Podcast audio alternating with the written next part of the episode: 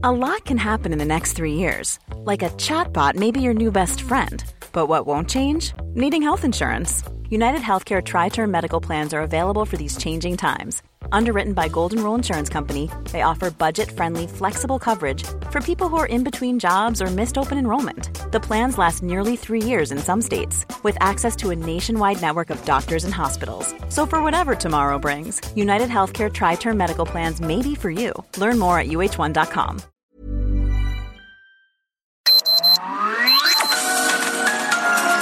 Heraldo Media Group presenta Sergio Sarmiento y Lupita Juárez. Información veraz y oportuna con un toque personal y humano. Por El Heraldo Radio, donde la H suena y ahora también se escucha.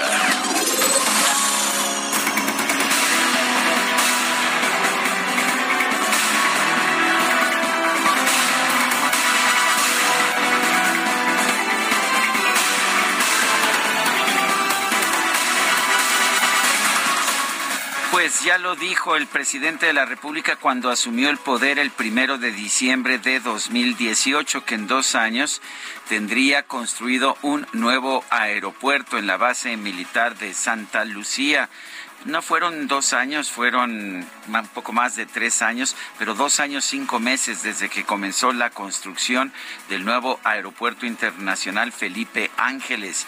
Y ayer se inauguró, no estaba todo terminado y había muchos, pues muchos problemas en el aeropuerto, pero de que se iba a inaugurar el 21 de marzo, se inauguró y el presidente dijo eh, dijo que esto eh, significaba una misión cumplida. Está completamente concluido. Pueden despegar y arribar aviones las 24 horas con sistemas modernos de radar, dijo. Es cuestión de que las líneas aéreas vayan incrementando sus viajes.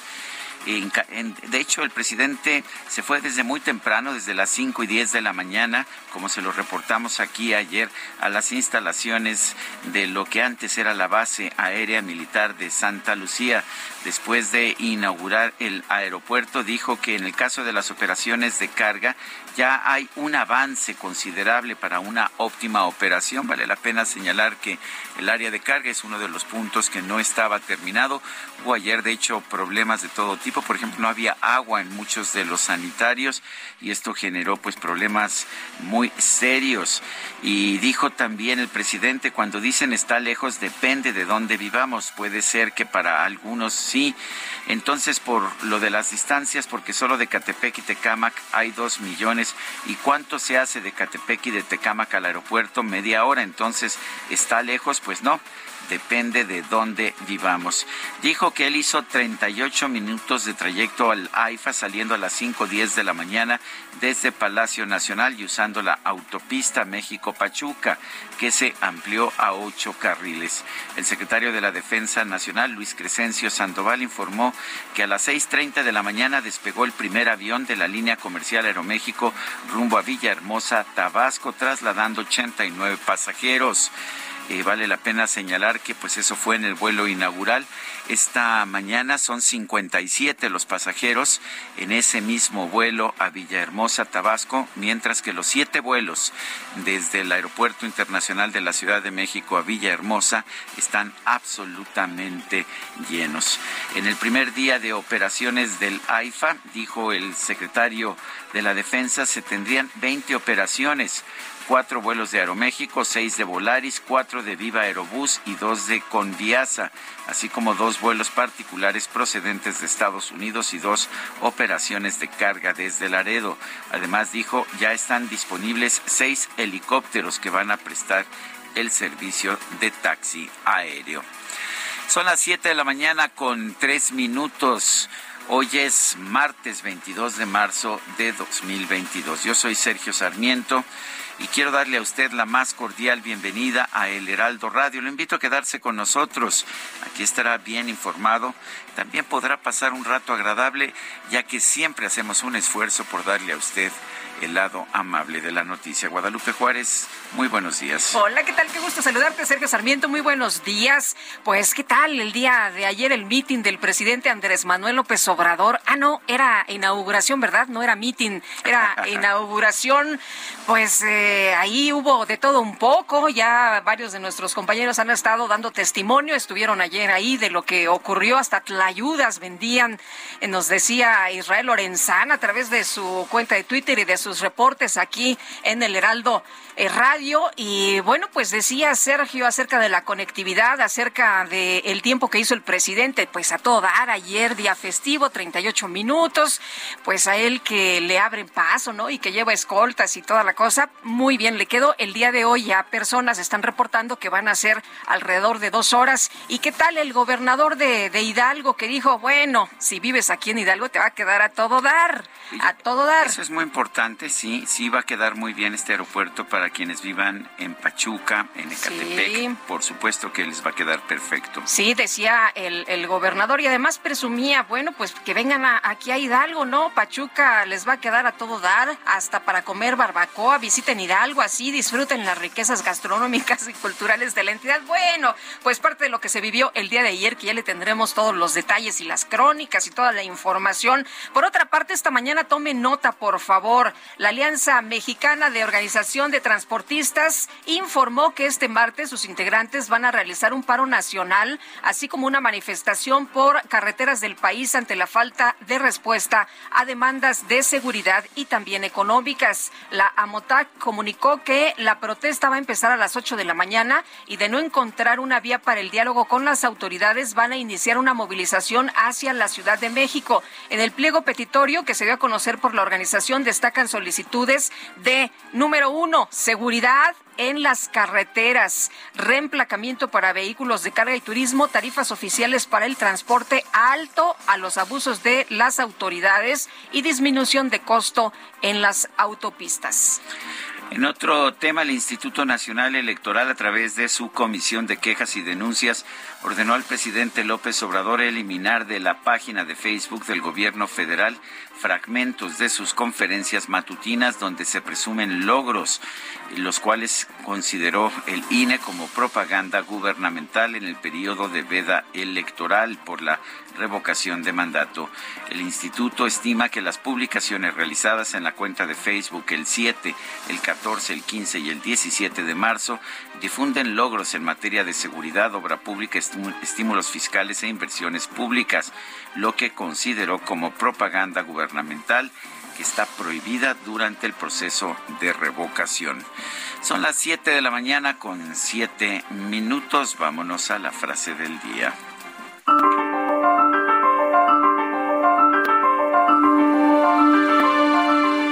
Y la frase del día es la siguiente. La única manera de mantener la rentabilidad es satisfacer las necesidades de los clientes. Ofra Strauss.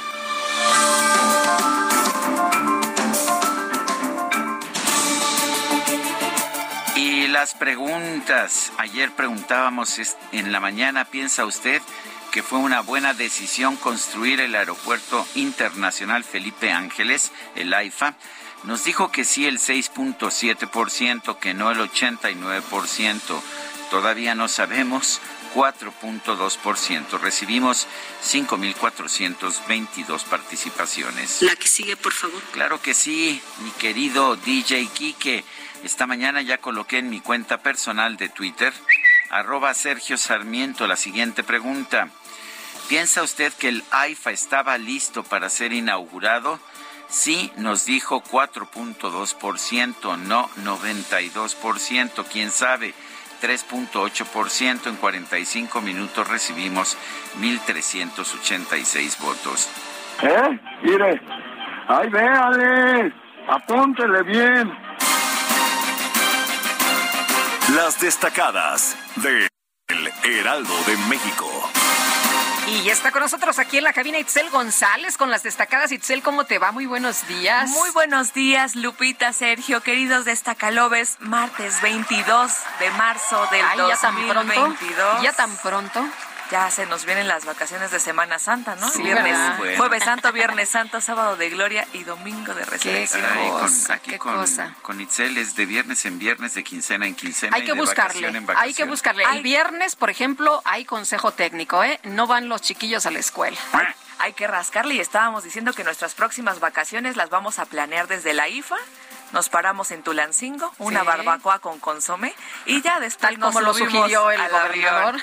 Híjole, sí le vamos a andar tomando la palabra al gobernador porque pues dicen que no hay nada de comer y pues ayer solo tlayuditas, entonces Sí. con eso uno no, no se llena. No, No, y además si se tarda el vuelo, porque ya ves que pues primero tiene que despegar uno en el Aeropuerto Internacional de la Ciudad de México y luego otro en el AIFA, pues sí te va a dar tiempo de irte a echar tu vuelta, tu recorrido turístico allá por Hidalgo. Híjole, a los taquitos, por lo menos. Muy. Sergio Lupita, amigos, mucha información que se publica esta mañana en el Heraldo de México, así que comenzamos con las destacadas.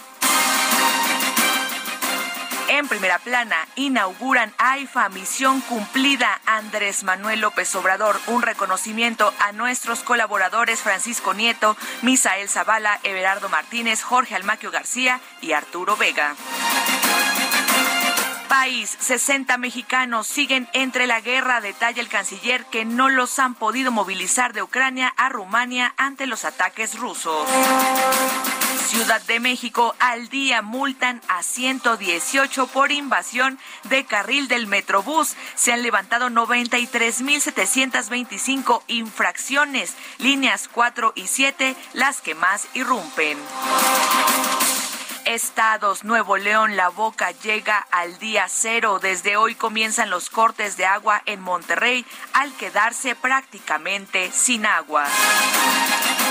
Orbe, India, busca extender refuerzo. La aplicación sería para todos los adultos debido al aumento de casos de COVID-19. Meta selección mexicana mundial a la vista. El tricolor va por seis puntos que le permitan confirmar su pase a Qatar.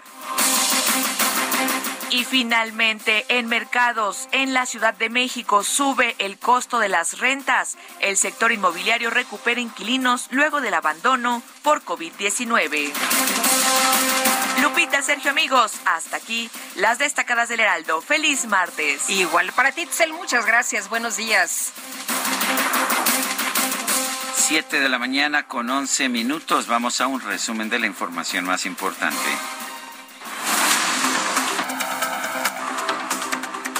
El presidente López Obrador encabezó ayer la inauguración del nuevo Aeropuerto Internacional Felipe Ángeles.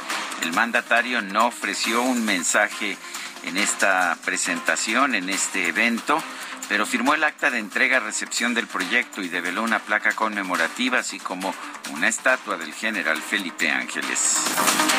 Y la jefa de gobierno de la Ciudad de México, Claudia Sheinbaum, aseguró que el Aeropuerto Internacional Felipe Ángeles constituye la esencia de la cuarta transformación, ya que demuestra que los intereses de la nación están por encima de la corrupción. Por ello, hago un llamado a todas y todos los aún escépticos a que vengan a conocer el Aeropuerto Internacional Felipe Ángeles y que valoren la magnitud de este esfuerzo y que se integren al proyecto donde los intereses de la nación y el pueblo están por encima de la corrupción y de los privilegios del ayer. Estoy convencida inclusive que algunos de nuestros adversarios cuando usen el AIFA lo disfrutarán aunque sea en silencio. Por su parte, el gobernador del Estado de México, Alfredo del Mazo, felicitó al presidente López Obrador por la inauguración del AIFA. Aseguró que este proyecto demuestra que la austeridad también significa eficacia y calidad. multiplica el desarrollo, fortalece la infraestructura nacional y mejora la calidad de vida de las familias. Con el nuevo aeropuerto queda demostrado que hacer más con menos es posible y que austeridad también significa eficacia y calidad en el servicio público, lo que representa la transformación que vive nuestro país. El gobernador de Hidalgo, Mar Fallada, aseguró que el nuevo Aeropuerto Internacional Felipe Ángeles hace a su estado más competitivo y atractivo para el turismo. Pachuca pueda tener un aeropuerto con llegadas y salidas nacionales e internacionales a unos cuantos minutos de distancia en automóvil. Nos vuelve una entidad más competitiva e íntegra a nuevos mercados, tanto turísticos como comerciales. No olvidemos que este aeropuerto es de pasajeros y carga. Uno de los invitados especiales a la inauguración de la IFA fue el exsecretario de la Defensa Nacional, Salvador Cienfuegos, quien fue visto por segunda vez en un acto público tras su liberación en 2020 cuando se le acusó en los Estados Unidos de presuntos nexos con el narcotráfico. La Secretaría de la Defensa Nacional informó que trasladó al AIFA a un grupo de legisladores, funcionarios federales y diplomáticos en un avión de la Fuerza Aérea Mexicana que despegó del Aeropuerto Internacional de la Ciudad de México. El trayecto se realizó en tan solo 15 minutos. O sea, ¿necesitas volar del Aeropuerto Internacional de la Ciudad de México al AIFA? Bueno, poca confianza en que pueden llegar este, con rapidez. Sí, a lo mejor dijeron, híjole, ¿qué tal que no, no la hacemos, no, llegamos a tiempo? Bueno, en un comunicado, la Asociación de Gobernadores del Partido Acción Nacional expresó su reconocimiento a los ingenieros de la Secretaría de la Defensa Nacional que participaron en la construcción del Aeropuerto Internacional Felipe Ángeles. Y las autoridades del AIFA informaron que la tarde de este lunes recibieron su primer vuelo internacional. Fue un avión de la aerolínea venezolana Conviasa proveniente de Caracas que por cierto llegó demorado.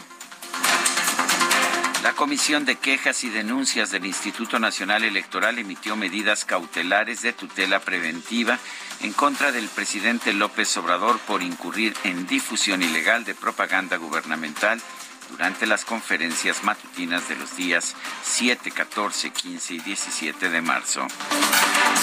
Uy, un montón.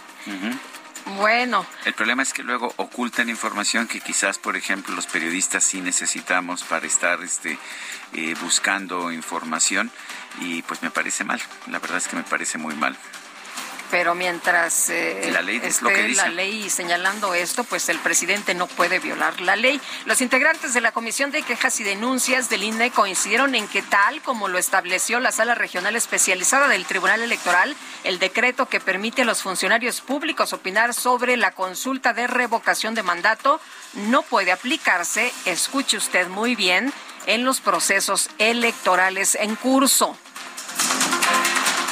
El dirigente nacional del PAN, Marco Cortés, dio por concluido su intento de organizar mesas de diálogo con la Secretaría de Gobernación, ya que la dependencia no respondió a su propuesta de discutir temas como pluralidad democrática, generación de empleo, seguridad, la reforma eléctrica y salud.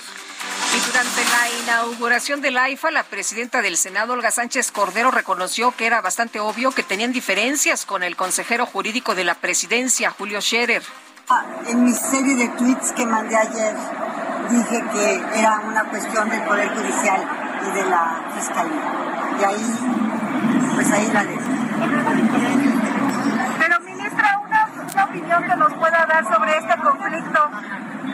Mira, teníamos diferencias, era bastante obvio que las teníamos. Y la realidad de las cosas es que hay algunas imprecisiones y en algún momento yo este, voy a decir cuáles fueron. Consejo Nacional de Ciencia y Tecnología, el CONACYT, reconoció a la bióloga Elena Dorronzoro Roses, madre de la directora del organismo, María Elena Álvarez Bulla, como investigadora nacional emérita, máxima distinción del Sistema Nacional de Investigadores. La pregunta es si pues por méritos propios o por ser madre de la directora del CONACYT. Y las autoridades de Baja California informaron que este fin de semana fue asesinada la abogada y defensora de los derechos humanos Patricia Susana Rivera Reyes cuando se encontraba en su domicilio en la ciudad de Tijuana.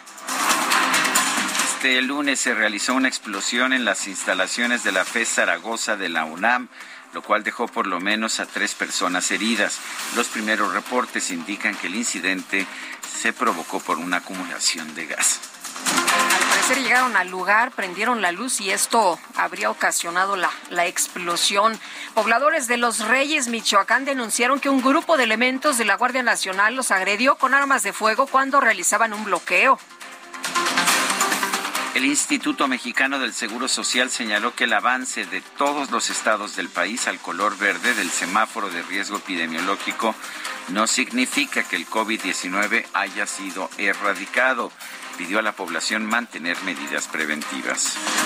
Y las representaciones de México y Francia ante la ONU elaboraron una resolución en la que advierten que las graves consecuencias humanitarias de la invasión rusa a Ucrania son de magnitud que no se ha visto en Europa en varias décadas.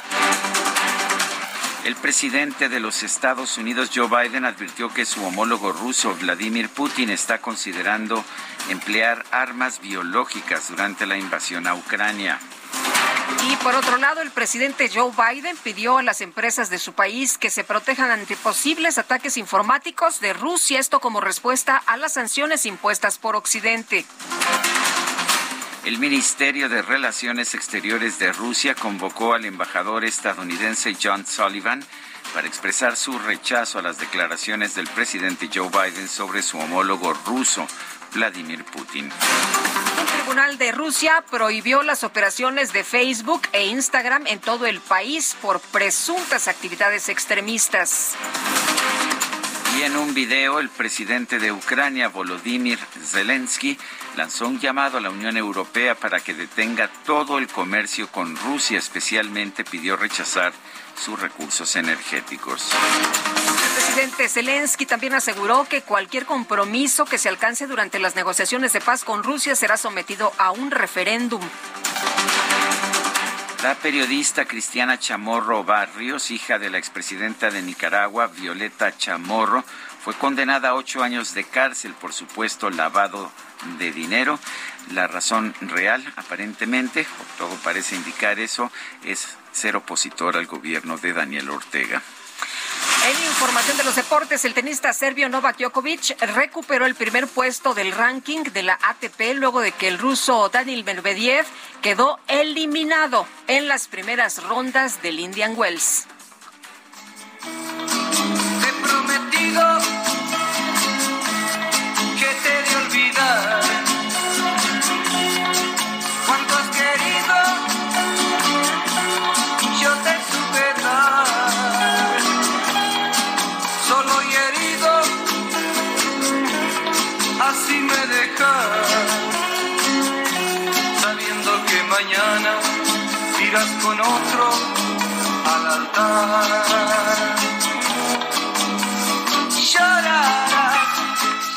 Leo Dan lo estamos escuchando esta mañana, un personaje de la música popular de toda América Latina. Nació el 22 de marzo de 1942, hoy cumple 80 años. Y pues ahora sí que no hubo forma de, de impedirlo, por más que yo quise votar por alguien más, pero no, Leo Dan es el elegido. ¿Te parece bien, Guadalupe? Me parece muy bien y esta es la, la, la de la película Roma, sí, ¿verdad? Esta es eh, una de las eh, Canciones de canciones, las que se escucha ahí en el escuchan. fondo. Así es. Leo Dan, te he prometido. Y lo vamos a escuchar el día de hoy en su cumpleaños número 80. Pero vamos rápido, vamos rápido a las calles de la Ciudad de México. Sí, vamos con Israel Lorenzana. ¿Qué nos tienes, Israel? Muy buenos días. Sergio Lupita, muchísimas gracias. Un gusto saludarles esta mañana. Estamos ubicados exactamente sobre la autopista México-Pachuca y es que ya tenemos un operativo importante por elementos de la Secretaría de Seguridad Ciudadana y es que se tiene la amenaza de movilizaciones de diferentes grupos de transportistas quienes se estarán manifestando en los principales accesos carreteros. Así que en ese sentido la policía ha implementado ya un operativo, por supuesto, para evitar que haya contratiempos para nuestros amigos automovilistas que se desplazan hacia la zona del centro histórico a través, por supuesto, de la México Pachuca, desde municipios como Ecatepec, Tecámac, Tlanepantla con dirección hacia la zona de Indios Verdes. Aquí hay que recomendar como alternativa, ya que ya tenemos carga vehicular, utilizar la avenida Centenario con dirección hacia Martín Carrera. Pues Sergio Lupita, la información que les tengo. Muy bien. Israel, la eh, manifestación está programada para las 8 de la mañana, ¿verdad? Así es, eh, Lupita, será a las 8 de la mañana cuando pues se estén manifestando, bloqueando vialidades, si es que no llegan a un acuerdo con las autoridades. Están pidiendo el alto a los operativos y que por supuesto se respeten los derechos de los transportistas, Lupita. Muy bien, Israel, gracias. Buenos días. Muy buenos días. Y vamos con Mario Miranda. ¿Dónde estás, Mario? Adelante. ¿Qué tal, Sergio Lupita? Muy buenos días. Pues informarles a los amigos automovilistas que en estos momentos se encontrarán realidad aceptable en el anillo periférico de San Jerónimo a Perisur. En el sentido opuesto de Perisur a Barranca del Puerto encontraremos tránsito lento. Avenida de los Insurgentes del eje 10 al Caminero con buen avance en ambos sentidos. El eje 10 sur de Revolución a Periférico con carga vehicular. Y finalmente Barranca del Muerto de Insurgentes a Periférico con tránsito lento. Sergio Lupita, seguimos pendientes. Muy bien, gracias Mario Miranda. Son las siete con veinticuatro minutos. Nuestro número para que nos mande mensajes de WhatsApp 55 20 10 96 47. Repito, 55 20 10 96 47. Vamos a una pausa y regresamos. Cuánto has querido, yo te supe dar.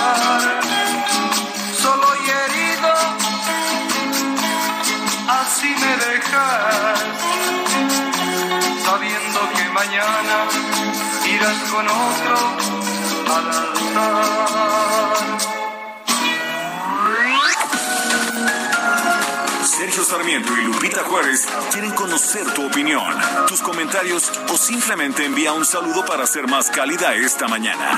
Envía tus mensajes al WhatsApp 5520 109647.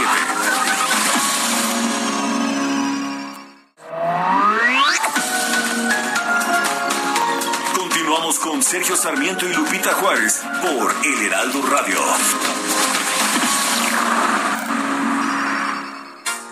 ¿Dejarías al zorro y sus amigos a cargo del gallinero? Claro que no, por una simple razón. Se comerían las gallinas. Si sabemos que el consumo de comida chatarra, refrescos, tabaco y alcohol son la principal causa de enfermedad y muerte en México, ¿por qué dejamos que aquellos diputados, senadores, funcionarios y jueces, amigos de los zorros, diseñen políticas, aprueben leyes y resuelvan juicios que obviamente protegen sus intereses dañando nuestra salud? fuera del gobierno, el zorro y sus amigos. El poder del consumidor.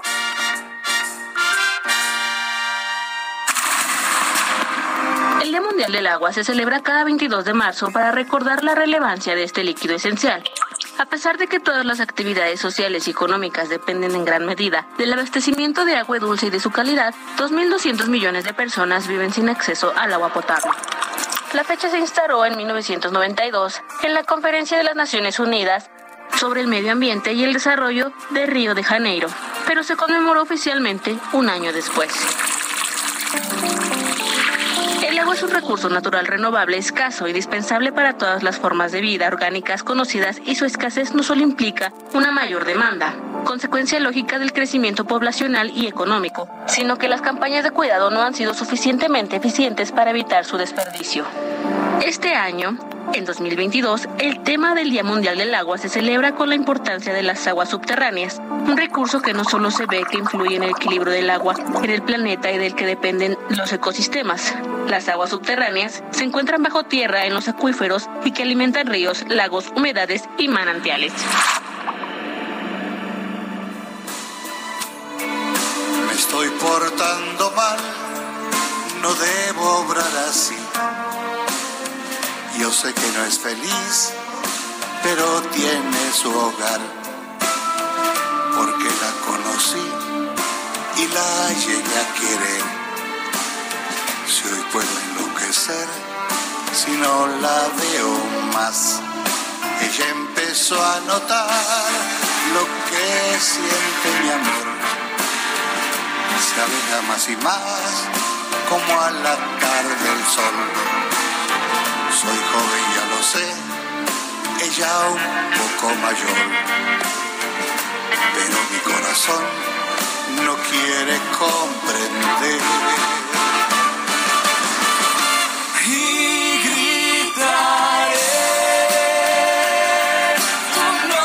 Escuchando música de Leo Dan que cumple 80 años. Esta canción que interpreta junto con Matiz se llama Yo sé que no es feliz. Eso dicen siempre los señores de aquellas mujeres que prefieren este, pues despedirse de ellos, ¿no es así?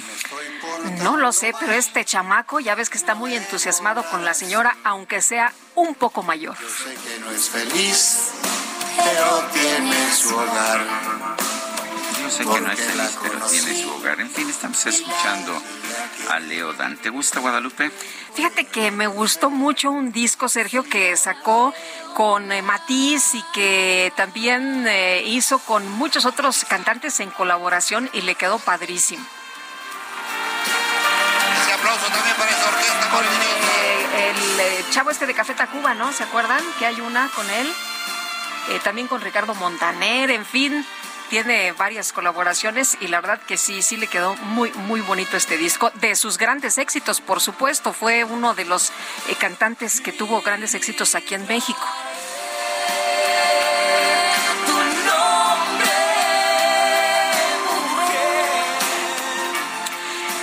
Bueno, pues eh, ya nos están diciendo nuestros amigos del auditorio que es un cuello de botella por la presencia de elementos de la policía y también por las obras inacabadas por allá en Pachuca, así que hay que tomarlo en cuenta. Hoy está convocada una manifestación de transportistas para las 8 de la mañana y este lunes se inauguró el nuevo aeropuerto internacional Felipe Ángeles en Santa Lucía, uno de los proyectos pues más importantes del presidente Andrés Manuel López Obrador, de estos proyectos emblemáticos de su administración. Vamos con Francisco Nieto, que estuvo el día de ayer, pues ahí desde las 3 de la mañana para que lo pudieran trasladar al nuevo aeropuerto, a este AIFA, y nos tiene toda la crónica de lo que sucedió el día de ayer en esta inauguración. Francisco Nieto, ¿qué tal? Buenos días. ¿Qué tal Sergio y Lupita? Muy buenos días.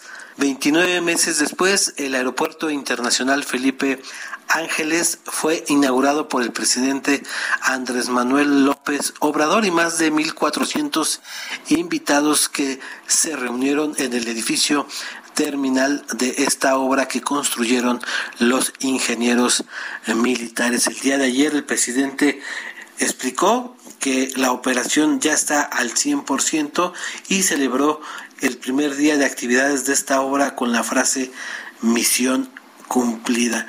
El presidente eh, explicó que ya los aviones pueden llegar y aterrizar las 24 horas continuas con sistemas modernos de radar. Es cuestión, dijo, que las aerolíneas pues se pongan de acuerdo para que vayan incrementando sus viajes. El presidente Andrés Manuel empezó muy temprano su jornada el día de ayer, salió a las 5 10 de la mañana de Palacio Nacional, hizo 38 minutos hasta este aeropuerto, hasta el aeropuerto internacional que está en Zumpango. El presidente a las 6 de la mañana encabezó eh, su reunión de seguridad. Posteriormente a las 7 eh, inició su conferencia de prensa.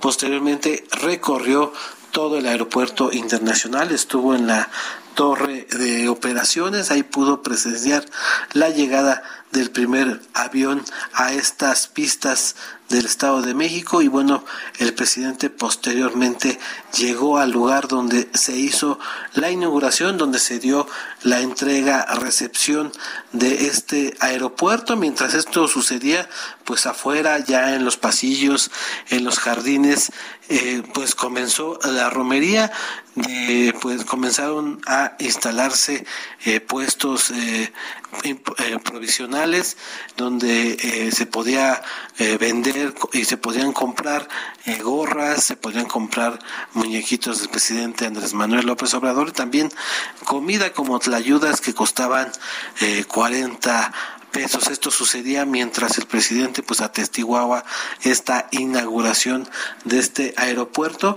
Eh, posteriormente el presidente volvió a recorrer las instalaciones y bueno pues ya desde este eh, desde el día de ayer ya se pueden hacer vuelos ya se pueden ya se puede llegar al aeropuerto Felipe Ángeles y bueno pues también los ingenieros militares ya se alistan para salir hacia el sudeste mexicano.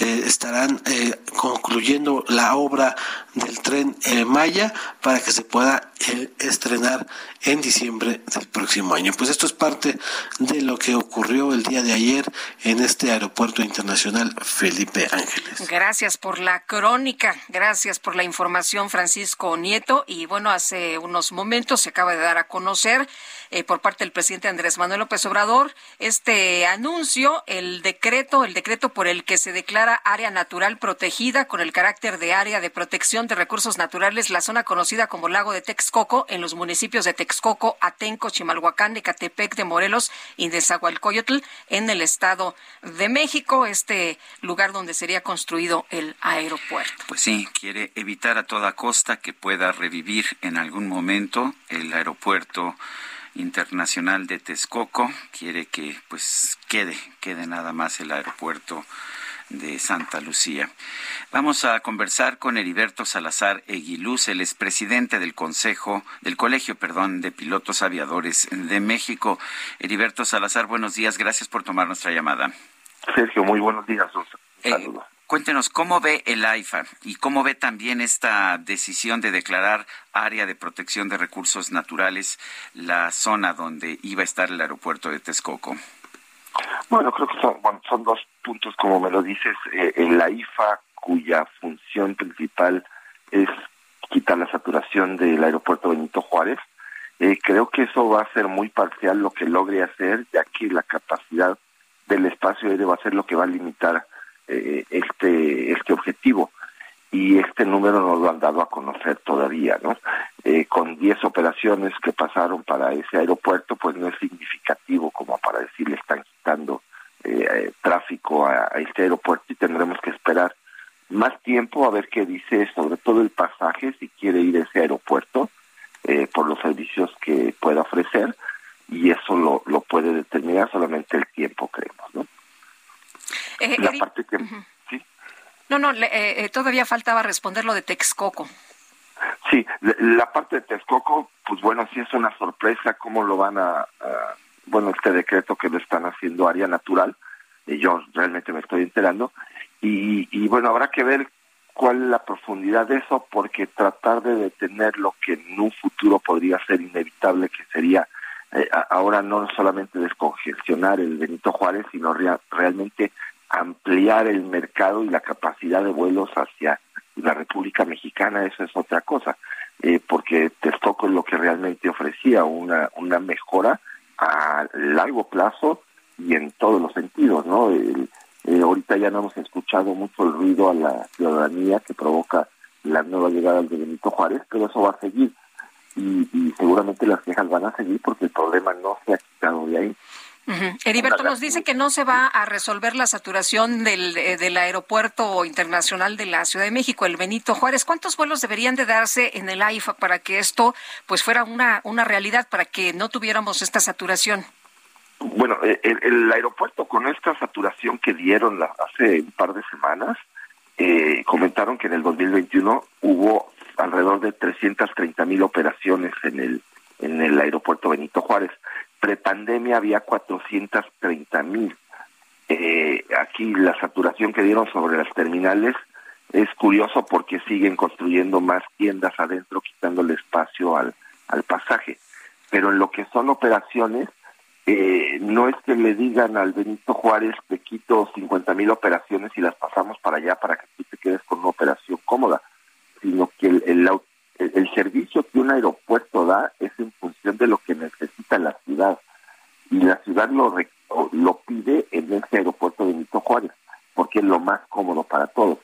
Si se llevan 50 mil operaciones para allá, pues nada más se dividió el tráfico, no quiere decir que le estén quitando, eh, eh, bueno, no, se le está bajando capacidad, pero no se está ganando un mercado que las líneas aéreas pedirán en un futuro muy cercano. Bueno, hoy Hoy todas las líneas mexicanas están contratando pilotos porque van a traer aviones y ese crecimiento se tendría que dar en ambos aeropuertos si se genera el tráfico y el pasaje que quiere volar allá.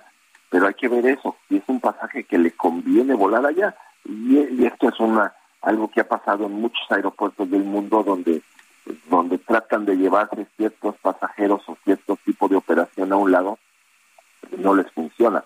En México tuvimos la experiencia de Toluca hace muchos años, donde dos líneas las mandaron allá para que nacieran y en cuanto pudieron se pasaron a Benito Juárez, ¿no? Eso no es casualidad, es que la gente pide que salgan de un aeropuerto cómodo y en este caso, pues ir a este aeropuerto Benito Juárez, que está dentro de la ciudad, es mucho más cómodo que manejar el tiempo que se vaya a tener que hacer hasta el otro aeropuerto. Ahora, eh, Heriberto, lo que estamos viendo es un intento deliberado del gobierno por ahorcar el Aeropuerto Internacional de la Ciudad de México, a pesar de que tiene una TUA mucho mayor, eh, seis, de seis a diez veces mayor que la del aeropuerto Felipe Ángeles, eh, pues no se está invirtiendo dinero, las instalaciones cada vez están más deterioradas y los retrasos por tráfico aéreo en ese aeropuerto son cada vez mayores, a pesar de que el número de operaciones es muy inferior al que se tuvo en 2019. ¿Qué opinas? Sí, esto es muy curioso porque, bueno, la parte del TUA, recordemos que se había alzado porque se iba a pagar parte de lo de Texcoco para que lo pagaran los usuarios. Eso es uno. El, el otro aeropuerto se está cobrando tan barato, tan barato, pues va a tener que estar subsidiado y finalmente lo vamos a pagar los que paguemos impuestos. E, es el más barato ahora de México, estuve checando, está pagando 120 por, por, por vuelo, por persona, eh, contra eh, 686, si no mal recuerdo, de vuelos nacionales y 1.380 y tantos de vuelos internacionales del Aeropuerto Internacional de la Ciudad de México. Sí, eh, esto habla una clara ah, subsidio, un claro subsidio de parte del gobierno para operar Felipe Ángeles, que eventualmente se tendrá que terminar y tendrán que cobrar lo que lo que se necesite cobrar para poder mantener ese entonces pues ahora sí que fue un elefante lo que se hizo, ¿verdad? Sobre los elefantes. Ahora lo del espacio aéreo que dices es, es muy cierto porque cuando nos vendieron este cambio de llegadas dijeron que era para evitar demoras y para evitar muchísimas cosas las cuales no se han dado. Eh, nosotros vemos ahora que la separación que se está dando de los tráficos, que debería de ser, bueno, por manuales hasta cuatro millas, me dicen que en México tenían cinco, pero lo que vemos es siete millas muy seguido entre aviones, lo cual reduce la capacidad y lo único que está causando son demoras por no poner, no ajustar a los, a los aviones que aterricen tan seguido como está probado que sí se puede hacer. Heriberto, entonces, lejos de tener un desahogo, lejos de tener una solución, ¿el aeropuerto Felipe Ángeles va a ser eh, un problema porque las operaciones no van a poder ser de manera simultánea? Bueno, van a, sí son simultáneas porque sí se pueden operar los dos, pero no a su máxima capacidad. Ellos han, han dicho la cantidad de pasajeros que podría manejar ese aeropuerto Felipe Ángeles, que aquí hay que ver de qué tamaño piensan que van a llevar los aviones, en, en, qué aviones van a llevar esos pasajeros. Eh, si los dividimos entre aviones de 100 lugares o de 200 o de 300. Pero eh, los aviones que vayan para allá ocupan un espacio similar al que tiene que ir a México, así es que no es una ganancia de que sean, sí son, sí se pueden operar simultáneo, pero no independiente uno del otro van a, son codependientes y reparten, ¿no? Bueno, pues yo quiero, yo quiero agradecerte, eh, un Heriberto Salazar Eguiluz, presidente del Colegio de Pilotos Aviadores de México, el haber conversado con nosotros. Sergio, un placer, muy buenos días. Bueno, y eh, eh, tenemos eh, un libro esta mañana, es de Javier Jiménez Espriu, que se llama La cancelación, el pecado original de AMLO, la cancelación del nuevo aeropuerto internacional de la Ciudad de México. El ingeniero Javier Jiménez Espriu, ex titular de la Secretaría de Comunicaciones y Transportes, nos está presentando este libro. nos dice que no, no es un, un, tema pues de, de, capricho del presidente Andrés Manuel López Obrador, que él quiere presentar de manera técnica, pero que todo el mundo entienda lo que, pues, eh, la decisión que se tomó, por qué se canceló y por qué se construyó el AIFA por allá en estos eh, terrenos. Eh, y, Javier Jiménez Espío, ex titular de la Secretaría de Comunicaciones y Transportes, gracias por platicar con nosotros de su libro, pero primero quisiera preguntarle cómo le fue el día de ayer, uno de los artífices de que el AIFA se haya construido, precisamente este Felipe Ángeles, y que ayer se haya inaugurado, y qué le pareció? ¿Cómo vio este aeropuerto? Buenos días. Eh, muy buenos días, muchas gracias por su llamado. Cuéntenos, eh, ingeniero, ¿cómo le fue el día de ayer? ¿Cómo vio el aeropuerto? Eh, me fue muy bien y el aeropuerto es, espléndido, es una obra muy bien hecha. es una obra hecha en un tiempo récord, realmente es una obra muy agradable, muy bonita, eh, muy eh, adecuadamente austera, pero eh, absolutamente digna. Es un aeropuerto eh, internacional de nivel, de primerísimo nivel. Eh, ingeniero Jiménez Espriu, cuéntenos, eh, usted dice que el aeropuerto de Texcoco era imposible, que era inviable. Cuéntenos las razones. Eh, mire usted, eh, en el libro que ustedes acaban de mencionar, eh, yo quise dejar un testimonio de lo que se consideró, de lo que se vio, desde lo que se analizó, eh, de- hacer una crónica que, parte, establece los antecedentes, pero parte esencialmente del, de lo que se dijo en la campaña, de lo que se vio durante la transición y después, una vez tomada la decisión de cancelarlo, cómo se llevó a cabo la cancelación. Quise hacer este libro para dejar un testimonio de, una decisión muy polémica y de un eh, y de un proyecto muy polémico. Durante eh, todos estos me- meses, desde que se inició la campaña hasta que cerramos el último contrato, se hicieron muchísimos estudios, análisis, hubo foros, debates, discusiones. En el radio yo tuve el honor de estar con usted en algunas ocasiones, eh, platicando de ello, pero mucha gente participó. Eh, subimos a una página electrónica que todavía es eh, está viva, eh, cerca de 400 documentos eh, provenientes de todo el mundo a favor y en contra de la de la cancelación y quise dejar pues este testimonio porque aunque estoy cierto de que el, eh, la discusión, el debate que se hizo sobre eh, este asunto ha sido el más amplio eh, de proyecto alguno en la historia de México. También es cierto que la discusión fue superficial en muchos, en la mayor parte de los casos, muy muy epidérmica y muy puntual. No se hizo en forma integral, pues por las condiciones mismas del asunto y porque llevado este asunto eh, a, la, a la campaña presidencial, el asunto se politizó y ya no había eh, análisis eh, técnico, sino quien estaba a favor de López Obrador estaba a favor de que se cancelara el aeropuerto y quien estaba en contra estaba a favor de que se siguiera el aeropuerto. Y lo que decía los que estaban a favor y los que estaban en contra, eh, que eran cuestiones diferentes, eh, pues, pues se convirtieron en dogmas de fe. Me usted, eh, por un, un ejemplo por, eh, que podría yo citar es el del avance de la obra.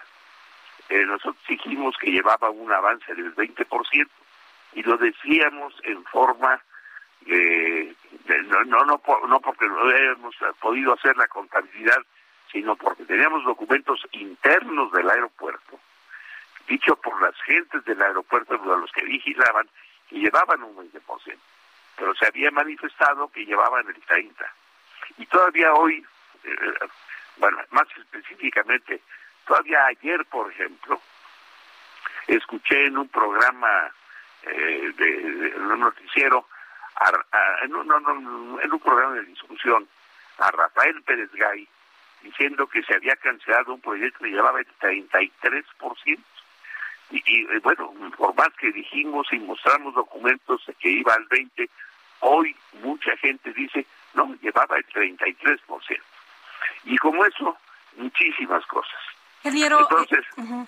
Dígame cómo. Eh, ingeniero, eh, eh, usted eh, eh, señala en el libro que la cancelación no se decidió por problemas de irregularidades o de corrupción, que eh, em- empezó este tema señalándose por parte incluso del presidente López Obrador que había sido por un tema de corrupción, pero usted dice, a ver, vamos a dejar a un lado el tema de corrupción, que por cierto sí se debe investigar, pero asuntos que deberían de tener eh, un tratamiento distinto, eh, que, que deberían de verse por cuestiones técnicas. Eh, ¿Usted encontró pero eh, nos, nos presenta datos de incluso de un libro que se publicó por parte de Alejandro Encinas y otro eh, documento también de Conagua, eh, donde señala usted, a ver, aquí hay bases en las que se señala por qué no se debe construir el aeropuerto en Texcoco, pero no es un capricho el presidente, nosotros tomamos la decisión por cuestiones técnicas.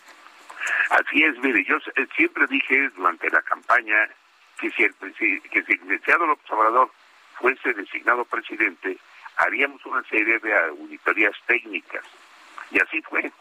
Y encontramos, bueno, esos eh, documentos que usted cita son previos a la campaña misma. De hecho, eh, los de Conagua... Mm, de José Luis Luege, ¿no?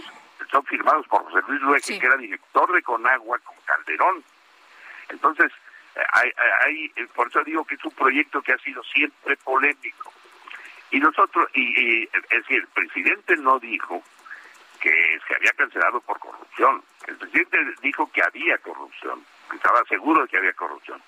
Y yo nunca dije que no había corrupción. Dije que la base de cancelar el proyecto no fue la corrupción. Si eso hubiera sido, y además lo dije en el Senado, y, irón, indebidamente en forma irónica, porque creo que no debía haberlo dicho así. Si hubiera sido por corrupción, hubiéramos tenido que cancelar todas las obras, no nada más la del aeropuerto. Había lamentablemente corrupción en todas las obras.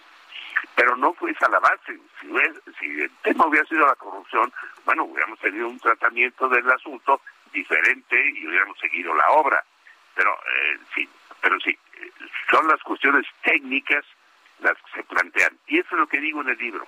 Yo quise hacer un libro que no es un libro técnico, es una reseña, digamos, accesible a gente de cualquier especialidad o sin especialidad, para ver exactamente lo que pasó, lo que hicimos, lo que realizamos y lo que planteamos. Porque con esa discusión eh, faltaba Sergio Sarmiento y Lupita Juárez quieren conocer tu opinión, tus comentarios o simplemente envía un saludo para ser más cálida esta mañana. Envía tus mensajes al WhatsApp 5520 109647.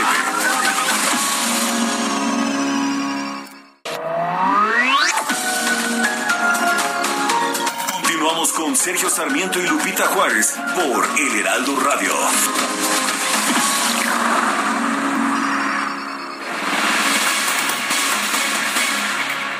Bueno, y regresamos, le ofrecemos una disculpa a Javier Jiménez Espriu, ex titular de la Secretaría de Comunicaciones y Transportes, y le agradecemos que se haya quedado en la línea telefónica. Ingeniero, nos estaba hablando de los motivos de escribir este libro, nos decía que es un libro técnico, pero también accesible, y en el libro usted mismo dice que no busca ni justificarse ni tiene remordimiento alguno. Cuéntenos, por favor. No, digo que no es un libro técnico, es simplemente una crónica de los acontecimientos apoyado apoyada sí en, documentos técnicos. Algunos documentos técnicos de apoyo los, los pongo en el libro como anexo. No es necesario leerlos si no hay interés particular y conocimiento. Es un libro que se puede leer sin conocimiento previo de los asuntos técnicos. Pero sí se señala eh, todo lo que encontramos, todos los efectos, los impactos económico, eh, ecológico, urbano, eh, hídrico, etcétera, ¿no? Y eh, que quería yo dejar, pues, ese, testimonio, porque hay, sigue la polémica con los datos previos, con los datos, muchos datos, que fueron, eh, que, surgieron no de, no de la información dura, sino de la publicidad y la propaganda que se hizo por el aeropuerto. Entonces, esa es mi, idea, es decir, eh, absolutamente la verdad de todo lo que sucedió para que quienes eh, están interesados en el tema lo vean y lo analicen integralmente, porque la discusión también fue muy puntual.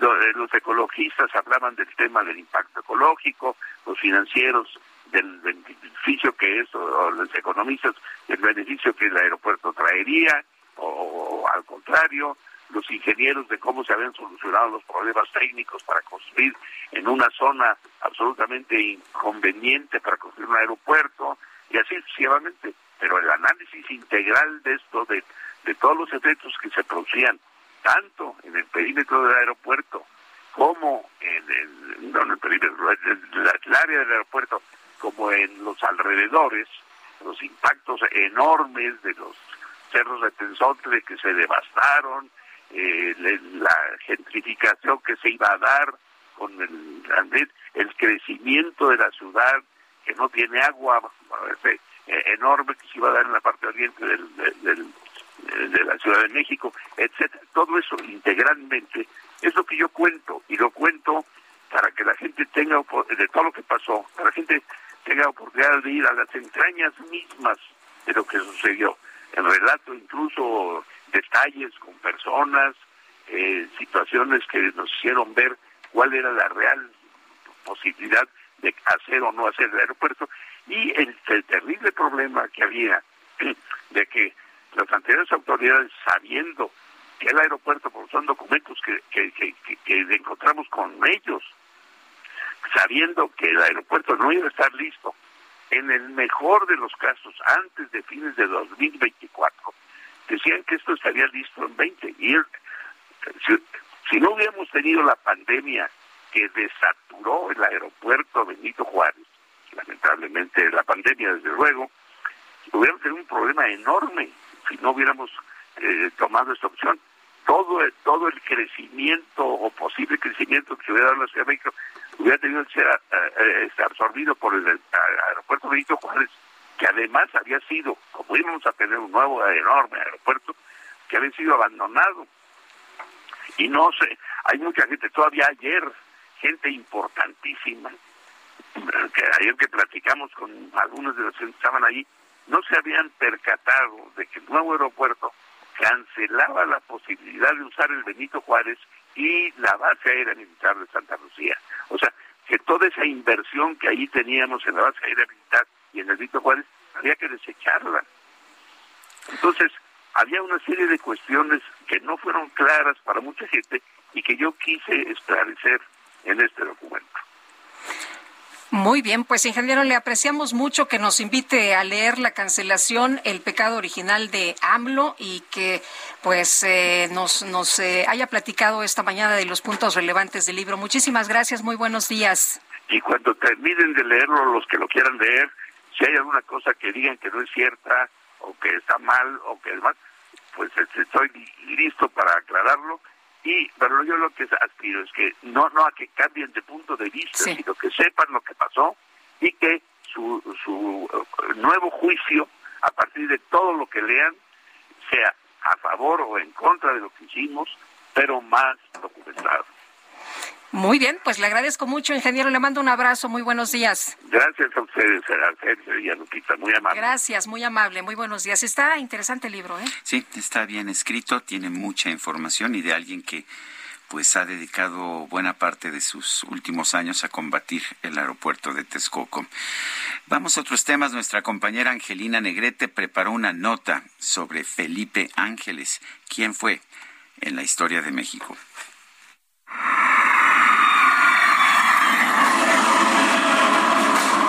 Este lunes 21 de marzo se llevó a cabo la inauguración del Aeropuerto Internacional Felipe Ángeles, encabezada por el presidente Andrés Manuel López Obrador.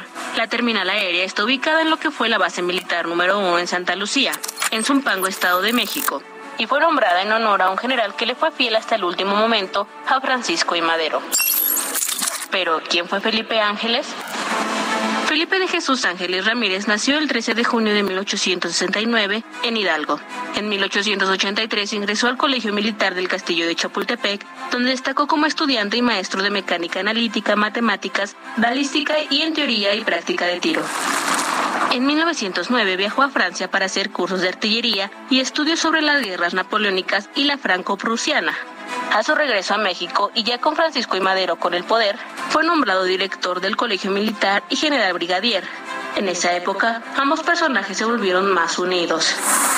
Cuando Madero sufrió un golpe de Estado, Felipe fue detenido junto al presidente y vicepresidente José María Pino Suárez y fue liberado en 1903. Ángeles fue exiliado y permaneció en Estados Unidos hasta diciembre de 1918. El general Felipe Ángeles fue acusado y aprendido en Chihuahua.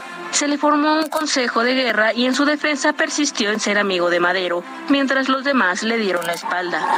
Fue fusilado el 26 de noviembre de 1919. Gracias a Angelina Negrete por esta información. Adelante, Lupita.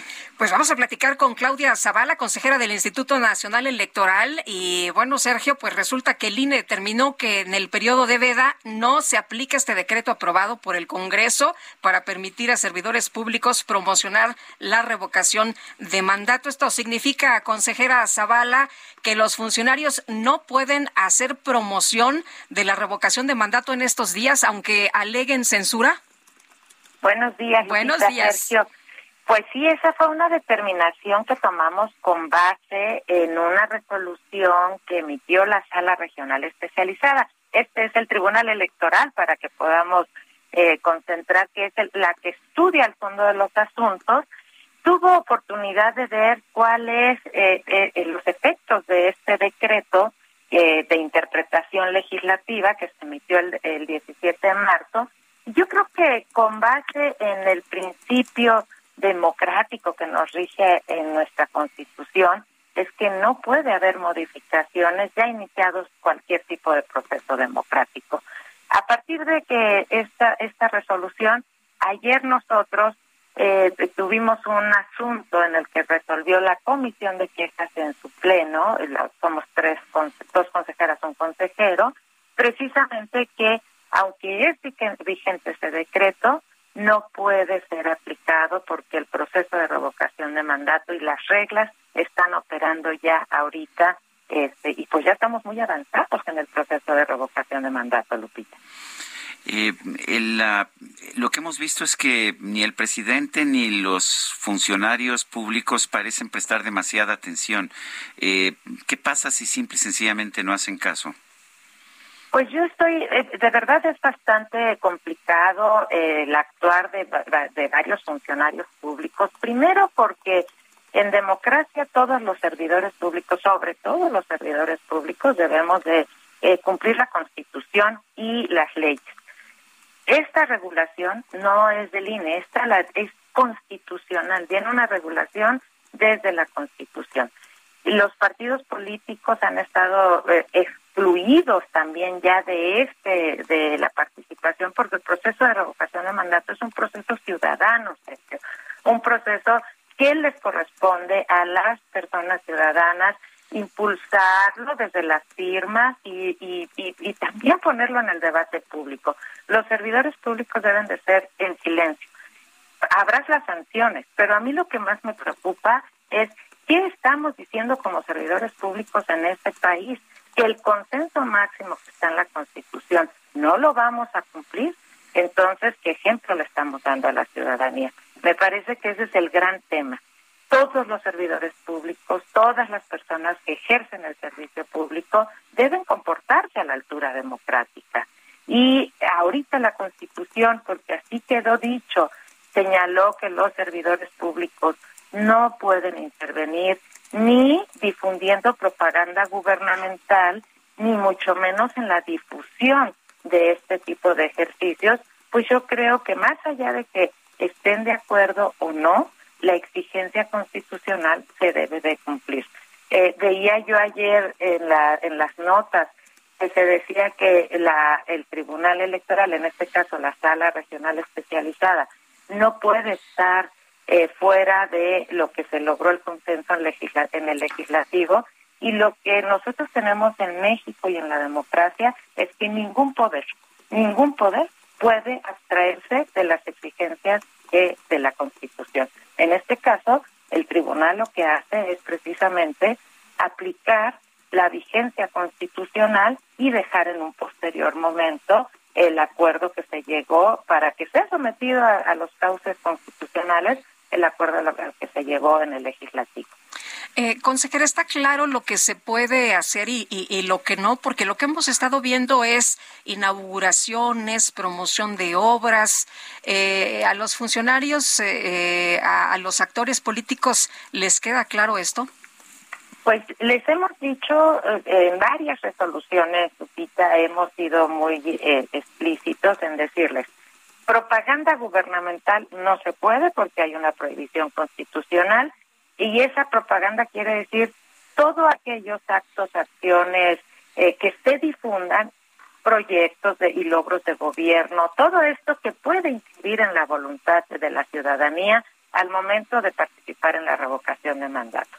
Eso eh, se, lo, se los hemos estado señalando desde las resoluciones de quejas, pero también creo que en un, un proceso informativo. También es así que algunos dicen, ahí vamos a hacer, este, eh, podemos, ahora sí vamos a poder hacer lo que nos dijeron que no podíamos hacer. Creo que claridad sí hay.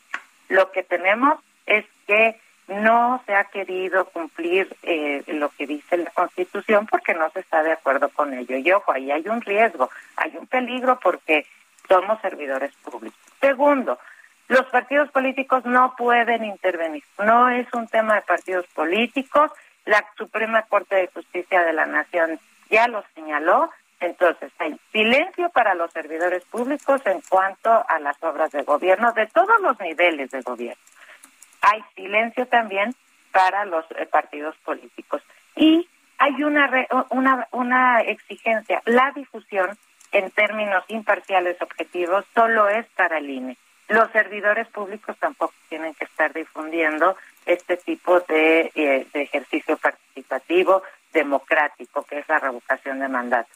Todo esto está en el marco, Lupita, de que es un proceso ciudadano, es un derecho ciudadano, nada más y nada menos que para definir si se le retira o no la confianza al presidente de la República. Eh, consejera, pero el, argumento que se ha dado por muchos eh, eh, miembros de Morena es que el INE no está haciendo lo suficiente en difusión para llamar a que las personas acudan este 10 de abril a participar en esta revocación de mandato. Así que ellos pues tienen que hacer el trabajo que no hace el INE pues se están metiendo frente a la prohibición, indebidamente frente a la prohibición. Se los dijo la Suprema Corte. El INE está haciendo muchísimo, Lupita. El debate, en el debate público está la revocación de mandato. Vamos a tener foros en toda la República, conforme lo marca la ley.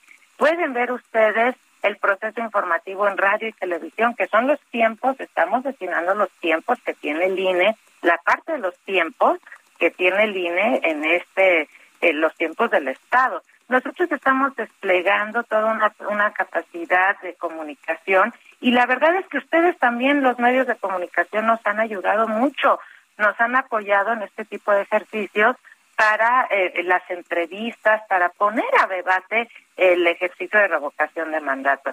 Así que a mí me parece que sí está en la discusión pública. Eh, todos nuestros distritos están trabajando a nivel distrital para difundir la revocación de mandato. No nada más nos estamos quedando en el centro, sino que en todo el país estamos teniendo este proceso de información.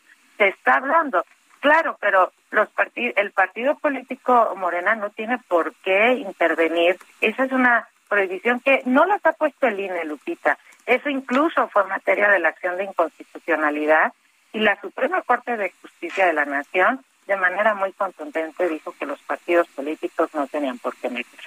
Muy bien. Consejera Zavala, muchas gracias por platicar con nosotros esta mañana. Muy buenos días. Muy buenos días, Lupita, Sergio, la agradecida soy yo. Que tengan toda la audiencia y ustedes muy buen día. Gracias. Ocho con dieciséis minutos, vamos a las calles de la Ciudad de México. Gerardo Galicia está en la FES Zaragoza. Adelante, Gerardo. Así es, Sergio Lupita, excelente mañana. Y luego de la explosión ocurrida el día de ayer que deja a tres trabajadores de esta FES Zaragoza lesionados, eh, se están realizando ya las investigaciones pertinentes y de hecho en este campus 2 que se ubica en la avenida Batalla 5 de Mayo, muy cerca de Fuerte de Loreto. Ya comenzó el arribo de personal de la Fiscalía General de Justicia de la Ciudad de México. A la distancia alcanzamos a apreciar ya la presencia de peritos, precisamente de la Fiscalía, tomando eh, algunas fotografías, eh, ya comenzando las investigaciones para saber a ciencia cierta qué fue lo que ocasionó esta fuerte explosión y qué ha provocado el cierre de esta eh, FE Zaragoza Campus 2. De momento las puertas quedan completamente cerradas para los alumnos y únicamente está ingresando personal administrativo. Y mientras esto ocurre y mientras las investigaciones siguen su curso, este campus quedará completamente cerrado para los estudiantes. Por lo pronto, el reporte seguimos muy, muy pendientes. Gerardo, muchas gracias. Hasta luego. Son las 8 con 17. El Químico Guerra con Sergio Sarmiento y Lupita Juárez. ¿Cómo estás, Químico Guerra? Buenos días. Hola, Lupita, buenos días, Sergio. Bueno, pues seguimos avanzando los seres humanos en esta transición energética. Eh, hemos platicado varias veces, hace poquito les pregunté cuáles eran los principales obstáculos para comprarse un vehículo eléctrico. Eh, me decía Sergio que el, la autonomía, tú decías que el precio, ambos son ciertos, pero se sigue avanzando importantemente en esto. Fíjense que baterías para vehículos eléctricos que duran 30 años, esto es eh, una eh, total novedad. Pues fíjense que una nueva compañía llamada ABF, American Battery Factory, acaba de anunciar sus planes para construir una red de fábricas de baterías LFP, que son litio ferrofosfato, en varias, en varios estados de la Unión Americana. No es una sola fábrica, sino que van a ser, es una red de fábricas. Las baterías LFP de Lupita tienen una densidad energética menor a las de litio. Eso no las hacía tan atractivas, pero su costo es de menos de la mitad, lo cual sabemos que incide muchísimo en el precio porque una parte muy importante del costo de un vehículo eléctrico es precisamente el costo de las baterías. ABF planea producir celdas de batería de fosfato de hierro y litio para vehículos eléctricos de diversas tipologías, sobre todo lo que son camiones, autobuses, tranvías, bicicletas eléctricas, vehículos agrícolas. Las celdas que se producirán tendrán un diseño mejorado de formato prismático que permitirá por lo menos 10.000 ciclos de carga y descarga en su vida útil y lo cual le da de eh, 30 años en promedio. La American Battery Factory no ha revelado por ahora más detalles sobre la química de la celda con la que trabaja, desde luego que es una cuestión de su patente, pero definitivamente va a eh, pues revolucionar completamente el mercado de los vehículos eléctricos en el mundo. China, desde luego, ya está muy interesada porque las primeras patentes sobre estas eh, baterías eh, de litio ferrofosfato están eh, por vencer, así que va a ser ya disponible para todo el mundo.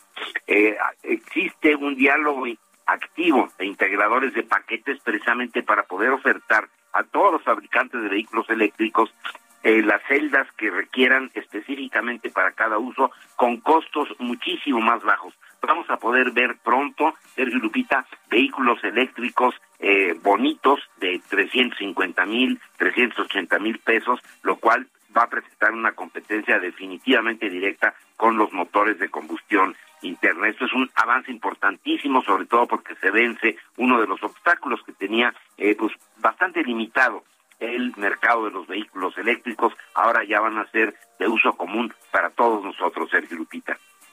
Interesante químico y bueno, pues ojalá que, que pronto podamos eh, tener uno de estos automóviles. Pues seguramente ya los vamos a tener porque el mercado avanza rapidísimo y solamente aquellos que no lo quieren ver pues siguen creyendo que esto no va a ser una realidad. La movilidad eléctrica está ya aquí presente y para quedarse, Lupita. Me parece muy bien. Muchas gracias. Buenos días. Buenos días. Son las ocho con veinte. La jefa de gobierno, Claudia Sheinbaum, afirmó que el AIFA constituye la esencia de la cuarta transformación de México. Jorge Almaquio, cuéntanos. Gracias, Sergio Lupita. Amigos, así es. Tras calificar como hazaña la construcción en tres años del Aeropuerto Internacional Felipe Ángeles, la jefa de gobierno, Claudia Sheinbaum, afirmó que el AIFA constituye la esencia de la cuarta transformación en México. El Aeropuerto Internacional Felipe Ángeles constituye la esencia de la cuarta transformación de la vida pública de México. Frente al negocio, el privilegio y la entrega de nuestros recursos para el beneficio de unos cuantos, se antepone la aportación a la nación a partir de un proyecto racional, coherente para el desarrollo urbano, económico y la protección de los recursos naturales con visión de futuro y con bienestar para el pueblo. Al tomar la palabra en la ceremonia de recepción e inicios de operaciones del AIFA, Shane Van Pardo aseguró que los adversarios disfrutarán en silencio los viajes desde este punto, por lo que los llamó a reconocer la importancia del aeródromo. Por ello, hago un llamado a todas y todos los aún escépticos a que vengan a conocer el Aeropuerto Internacional Felipe Ángeles y que valoren la magnitud de este esfuerzo y que se integren al proyecto donde los intereses de la nación y el pueblo están por encima de la corrupción y de los privilegios del ayer. Estoy convencida inclusive que algunos de nuestros adversarios, cuando usen el AIFA, lo disfrutarán, aunque sea en silencio. Tras criticar el intento fallido del aeropuerto en Texcoco, Shane Van Pardo resaltó la tenacidad del presidente Andrés Manuel López Obrador para construir el proyecto en Santa Lucía. Sergio Lupita, amigos, el reporte que les tengo. Buen día. Buen día, Jorge Almaquio. Gracias por esta información. Bueno, y el PAN eh, del Congreso de la Ciudad de México reconoció que la IFA es funcional, pero rechazó la falta de conectividad en materia de transporte público. Cintia Stettin, cuéntanos. Muy buenos días, Sergio Lupita. Buenos días al auditorio. Pues el PAN en el Congreso de la Ciudad de México reconoció que el Aeropuerto Internacional Felipe Ángeles en cierta medida es funcional. No obstante, rechazó que la eh, pues falta de conectividad en materia de transporte público impacte de manera negativa en los tiempos de traslado. Ayer, Aníbal Cañas, diputado panista en el Congreso local, llevó a cabo un recorrido desde la colonia Vistalegre en la alcaldía Cuauhtémoc hasta el Aeropuerto Internacional Felipe Ángeles, toda vez que tenía programado un vuelo a las 11.30 horas rumbo a Guadalajara, Jalisco. El legislador panista informó que hizo dos horas y cinco minutos en transporte público y dijo que pues para tomar un vuelo que no dura más de 55 minutos es preferible irse en coche u autobús. Detalló que primero tomó el metro en la estación Chabacano de la línea 2 y posteriormente se dirigió a Indios Verdes de la línea 3. Acto seguido tomó un autobús que lo dejó en el circuito mexiquense y de ahí tuvo que caminar a la estación del Maximus Glorieta Militar y posteriormente caminar rumbo a la terminal de pasajeros de este nuevo aeropuerto. Comentó que se gastó alrededor de 50 pesos para llegar, sin embargo, hay cuestiones que no se toman en cuenta como que a lo mejor los pasajeros traerán, traerán maletas de 10 o 25 kilos. Es la información que les tenemos, Lupita y Sergio. Son las 8 de la mañana con 24 minutos. Les recuerdo, nuestro número de WhatsApp es el 55 2010 9647. Eh, regresamos en un momento más. Guadalupe Juárez y Sergio Sarmiento estamos en el Heraldo Radio. si no la veo más. Ella empezó a notar lo que siente mi amor se aleja más y más, como a la tarde del sol. Soy joven, ya lo sé, ella un poco mayor, pero mi corazón no quiere comprender.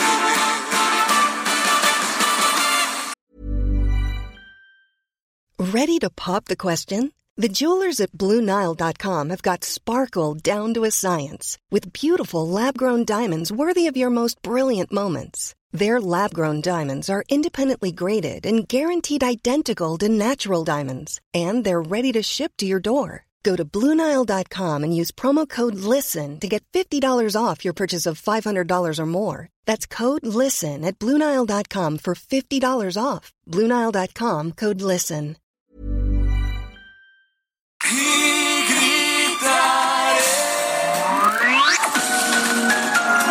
Sergio Sarmiento y Lupita Juárez quieren conocer tu opinión, tus comentarios o simplemente envía un saludo para ser más cálida esta mañana. Envía tus mensajes al WhatsApp 5520 109647.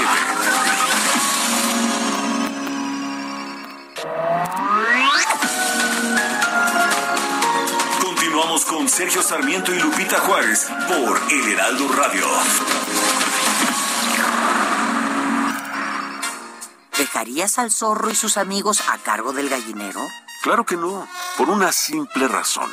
Se comerían las gallinas. Si sabemos que el consumo de comida chatarra, refrescos, tabaco y alcohol son la principal causa de enfermedad y muerte en México, ¿por qué dejamos que aquellos diputados, senadores, funcionarios y jueces, amigos de los zorros, diseñen políticas, aprueben leyes y resuelvan juicios que obviamente protegen sus intereses dañando nuestra salud?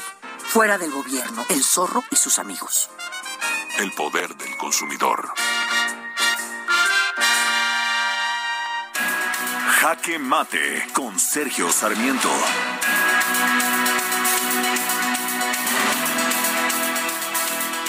El presidente de la República ha dado, ha publicado en el Diario Oficial de la Federación esta mañana un decreto por el cual se declara área natural protegida con el carácter de área de protección de recursos naturales la zona conocida como Lago de Texcoco en los municipios de Texcoco, Atenco, Chimalhuacán, Ecatepec, Nezahualcóyotl en el Estado de México. Esta es una forma en la que el presidente de la República quiere cerrar la puerta para que a nadie se le pueda ocurrir dar marcha atrás en la cancelación del aeropuerto de Texcoco. Ya no será posible construir ahí ni un aeropuerto ni ninguna otra instalación de carácter productivo. Esto lo está haciendo el presidente a pesar de que hasta este momento no hemos visto que el AIFA, el Aeropuerto Internacional Felipe Ángeles, constituya una verdadera solución a la saturación del Aeropuerto Internacional de la Ciudad de México. Y a pesar también de que empresas internacionales especializadas como Mitre han señalado que Texcoco es y sigue siendo el mejor lugar en, toda, en todo el Valle de México para tener un aeropuerto internacional de grandes dimensiones. Sin embargo, el presidente de la República quiere cerrar la puerta quizás porque no tiene tanta confianza de que el AIFA vaya a ser un éxito. Sabemos por lo pronto que los consumidores no están prefiriendo el AIFA, están prefiriendo todavía el Aeropuerto Internacional de la Ciudad de México. Esto podría cambiar. El AIFA está siendo subsidiado por los contribuyentes, mientras que al Aeropuerto Internacional de la Ciudad de México se le están cobrando eh, eh, cuotas realmente muy elevadas. Pero a pesar de que los precios del Aeropuerto Internacional en este momento duplican a los del AIFA, lo que estamos viendo es que los clientes, los pasajeros siguen prefiriendo volar por el Aeropuerto Internacional de la Ciudad de México. Yo soy Sergio Sarmiento y lo invito a reflexionar.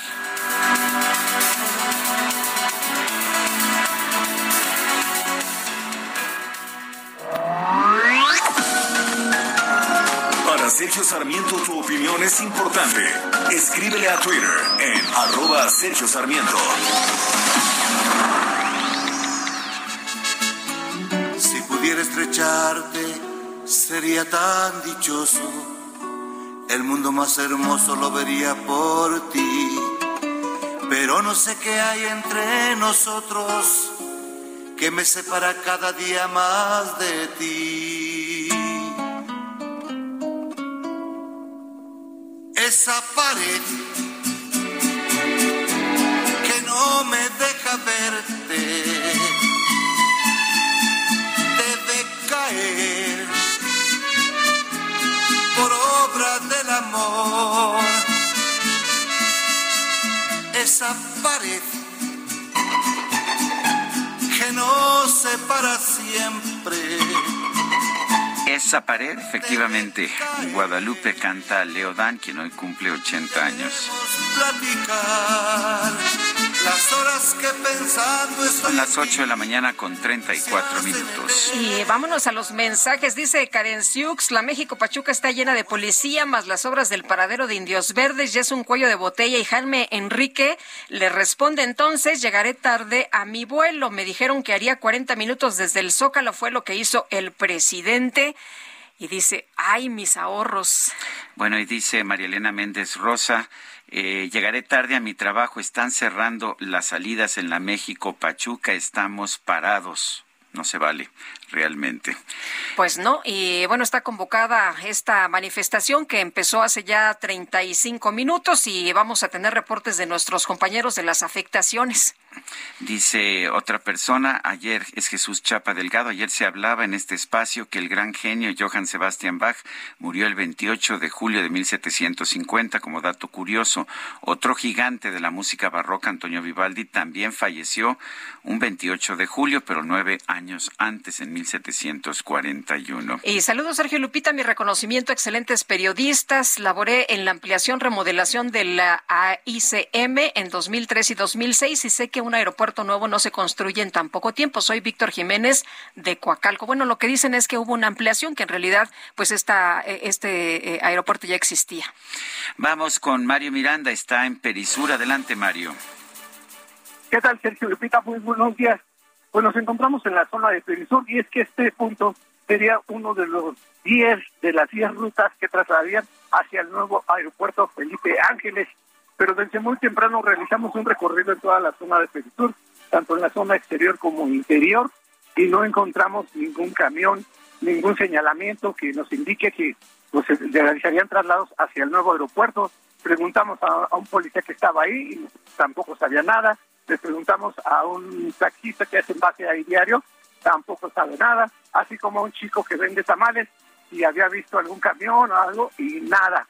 Así es que pues no encontramos nada en toda la zona sur. También nos trasladamos hacia la zona del Hotel Royal donde hay una un el grupo Pullman de Morelos que realiza traslados de camiones. Les preguntamos y nos dijeron que solamente hacen traslados hacia la zona de Cuernavaca.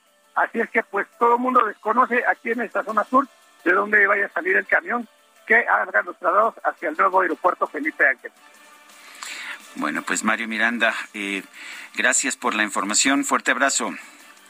Abrazo. Imagínate, llegas con tus maletas y, Y que- les dices, oiga, ¿dónde sale el, el camión? Pues ¿Cuál? sí, para la IFA. ¿Cuál camión? Pues nadie sabe, imagínate. sabe. Bueno, pero quien está ya en el AIFA es Israel Lorenzana, que nos cuenta, pues, cómo está la situación por allá esta mañana, Israel, y que nos platicaba, por cierto, ayer de las ayudas. Israel Lorenzana, buenos días. Lupita, Sergio, muchísimas gracias. Pues fíjate que el día de ayer las ayudas fueron la sensación. 35 pesos costaban y la verdad es que no sabemos eh, si fue de manera intencional o le, o le ganaron a la seguridad de aquí del Aeropuerto Internacional Felipe Ángeles. El hecho es que dos mujeres llegaron con su bote lleno de frijoles y también, por supuesto, su canasto donde venían las ayudas y comenzaron a vender aquí a las afueras de la puerta número 5, es la parte alta esta terminal aérea Sergio Lupita, en donde además el día de hoy hay muy poca actividad. Aquí ayer era una verdadera locura, el día de hoy hemos ya estado checando precisamente las inmediaciones de esta nueva terminal aérea, el Aeropuerto Internacional Felipe Ángeles, y de entrada Sergio Lupita desde la carretera México-Pachuca, que es la entrada a este aeropuerto, se tienen que recorrer 15 kilómetros.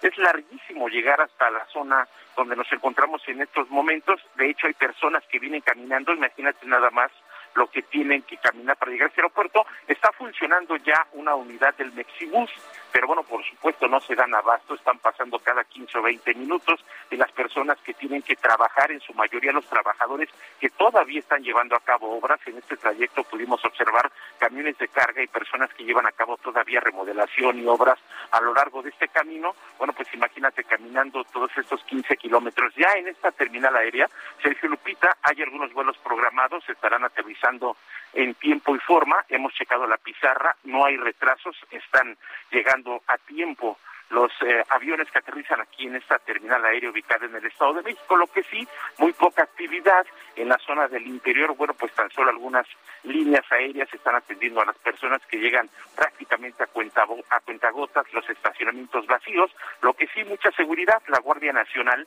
y la Secretaría de la Defensa Nacional están aquí al pendiente en esta terminal aérea y por supuesto una ambulancia de los servicios de emergencia del Estado de México. Pues Sergio Lupita, así se está llevando a cabo el segundo día de operaciones después de la inauguración del Aeropuerto Internacional Felipe Ángeles que llevará a cabo el día de ayer el presidente de la República, Andrés Manuel López Obrador. Es la información que les tengo. Israel, muchas gracias. Muy buenos días. Tenemos al pendiente. Buen día.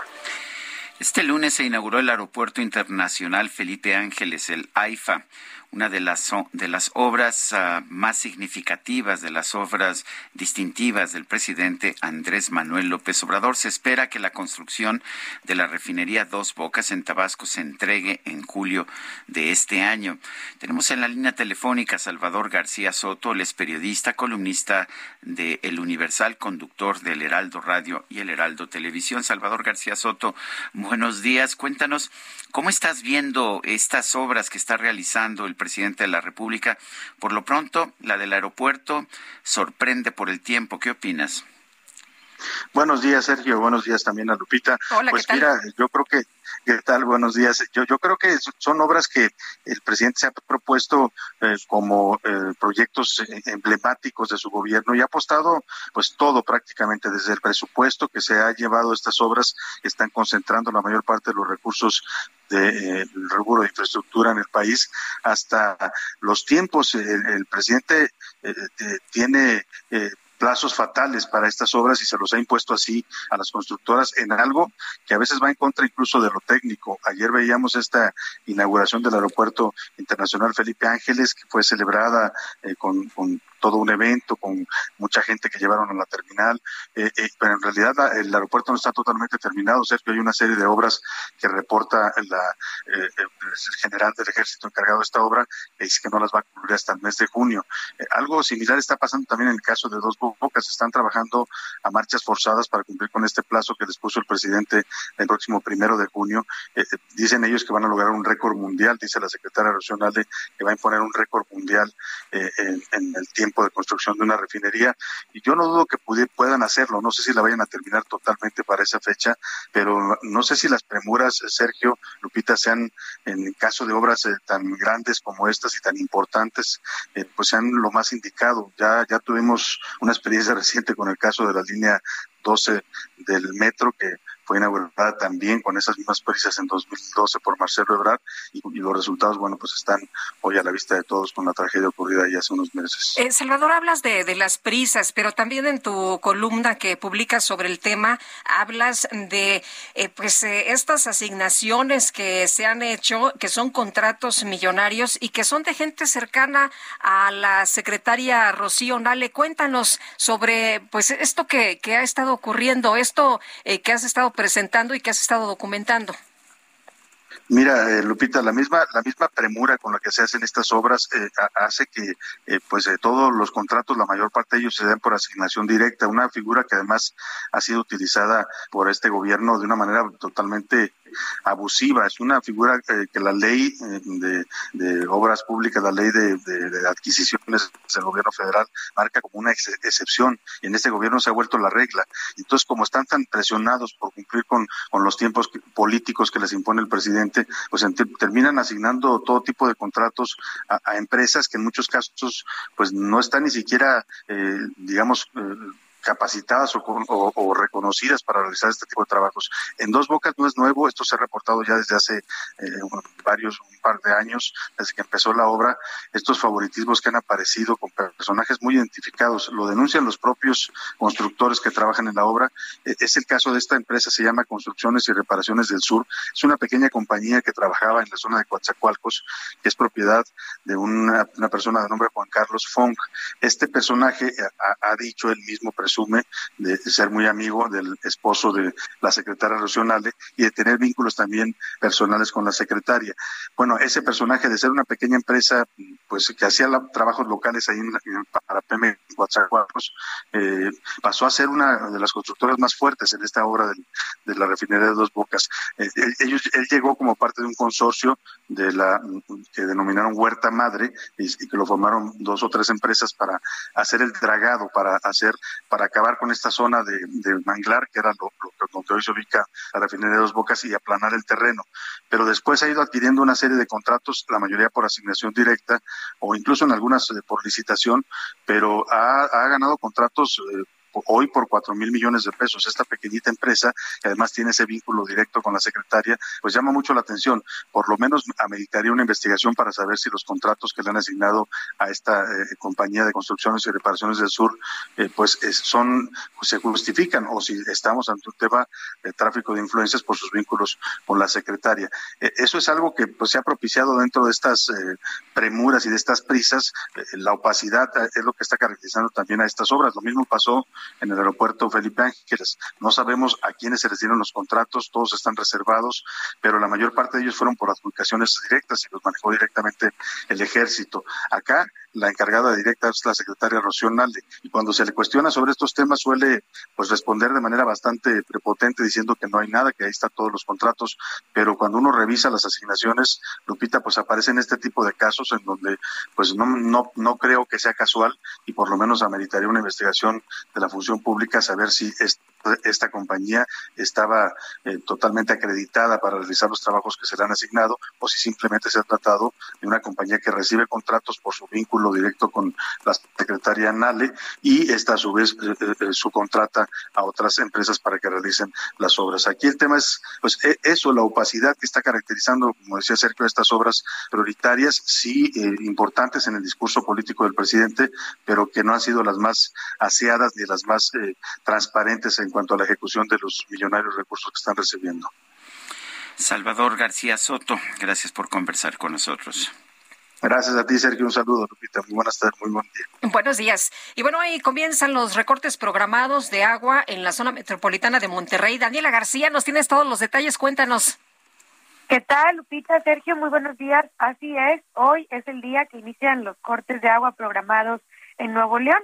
Esto, pues después de que la autoridad confirmara la semana pasada que en efecto se iban a estar realizando estos cortes. Hay que señalarlo, la ciudad está dividida en siete zonas.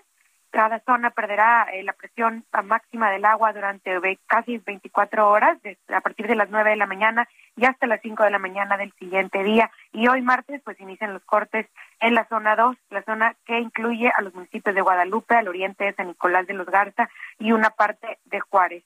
Esto pues bueno, es porque hoy mismo también se celebra el día de el, día del agua, de cuidado del agua, y también hoy es el día en que se terminó el, el abasto de la presa La Boca que abastece principalmente a la zona metropolitana.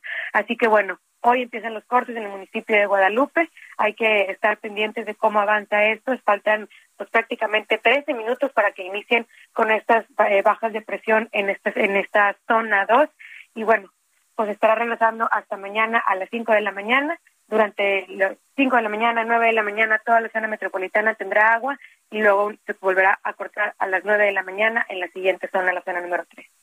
Muy bien, pues estaremos atentos. Gracias, Daniela. Buenos días. Muy buenos días. Hasta luego. Y después de dos años de pandemia, después de dos años por la pandemia de COVID-19, la zona de Chichen Itza en Yucatán abrió sus puertas al público. Herbet Escalante nos tiene la información. Herbet, adelante. Hola, buenos días. Así es, tuvieron que pasar dos años para que el mundo pueda disfrutar de nuevo el descenso del dios Cuculcán en la pirámide del castillo en Chichen Itza.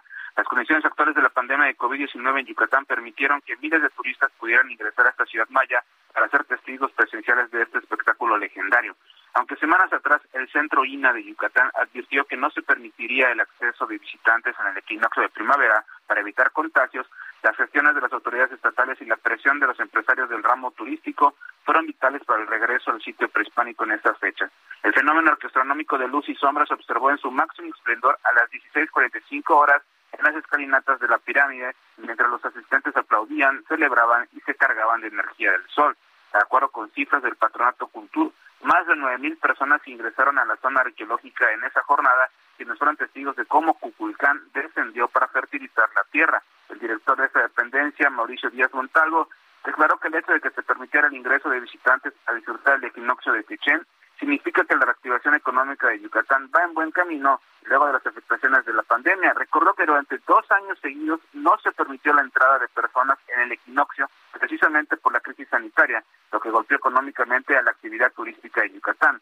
En ese sentido, explicó que actualmente la entidad del semáforo epidemiológico se encuentra en color verde debido a la baja en los contagios y en las hospitalizaciones, por lo que ya se permite la realización de eventos masivos como este. Cabe mencionar que se reforzaron las medidas de higiene tanto en el parador turístico como en el interior de la zona arqueológica para evitar la propagación de la enfermedad. De hecho, estuvieron repartiendo cubrebocas a los turistas que llegaron, pues ahí para algunos este, en sus países de origen ya no es obligatorio.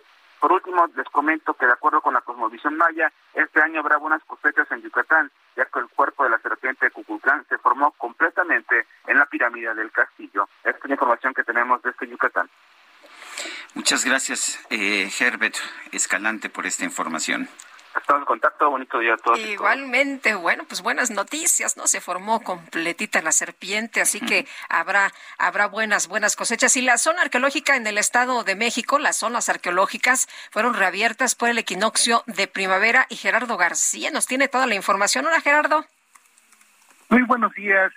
Eh, Lupita, Sergio, efectivamente, tras dos años en que el 21 de marzo permanecían cerradas eh, para recibir el equinoccio de primavera, las zonas arqueológicas del Estado de México reabrieron, pero con aforo controlado y medidas sanitarias.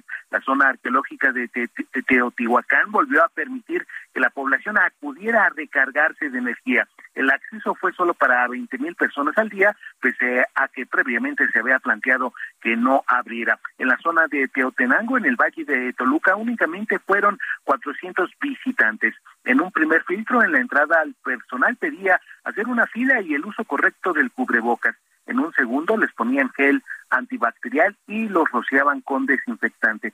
En este sitio se llevó a cabo la ceremonia del fuego nuevo y de una danza para pedir por las lluvias como para la cosecha abundante de los pueblos de la región. Alejandro Lara y su esposa acudieron a esta zona arqueológica después de dos años de no hacerlo, en la que señaló en su primera salida en lo que va de la pandemia. Silvia Peñalosa fue con sus amigas, un grupo de adultos mayores que celebraron la entrada del equinoccio de primavera en esta zona, aprovechando que la entidad mexiquense está también en semáforo verde. Eh, derivado de estas actividades, las autoridades de seguridad mexiquense desplegaron un estado de fuerza de 200 elementos y 41 vehículos oficiales.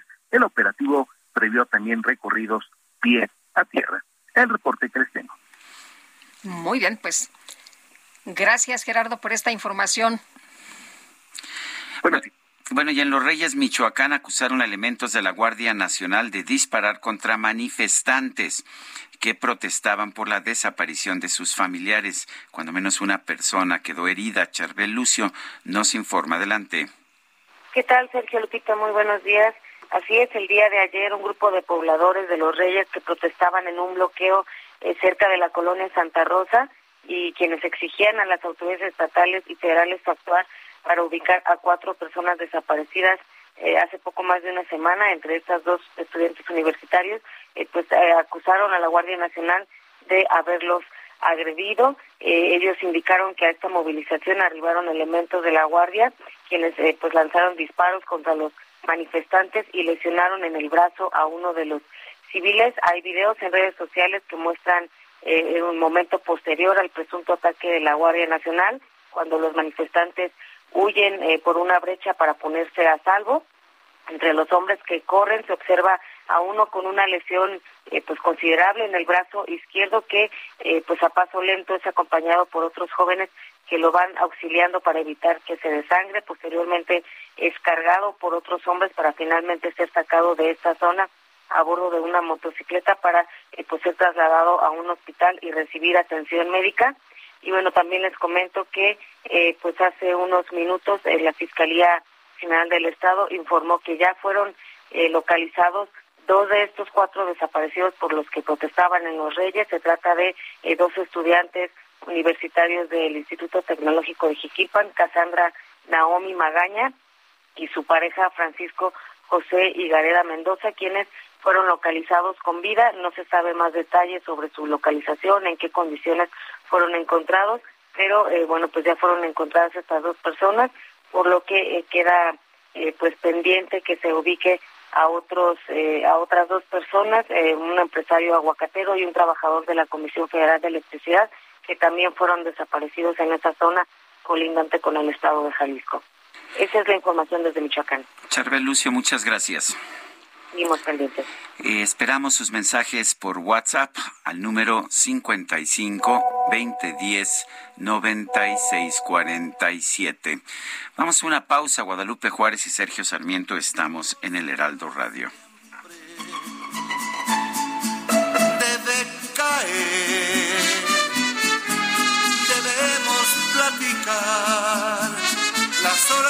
Pensando estoy en ti se hacen eternas.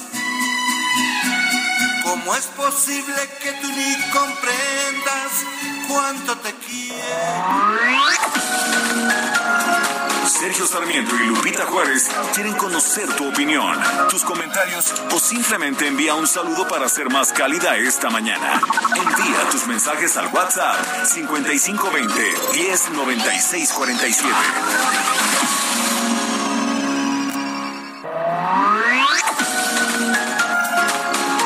Continuamos con Sergio Sarmiento. Todo mi corazón, como te extraño, mi amor, ¿por qué será? Me falta todo en la vida si no estás. Yo te extraño, mi amor, ¿qué puedo hacer? Te extraño tanto que voy a enloquecer. Ay, amor divino, pronto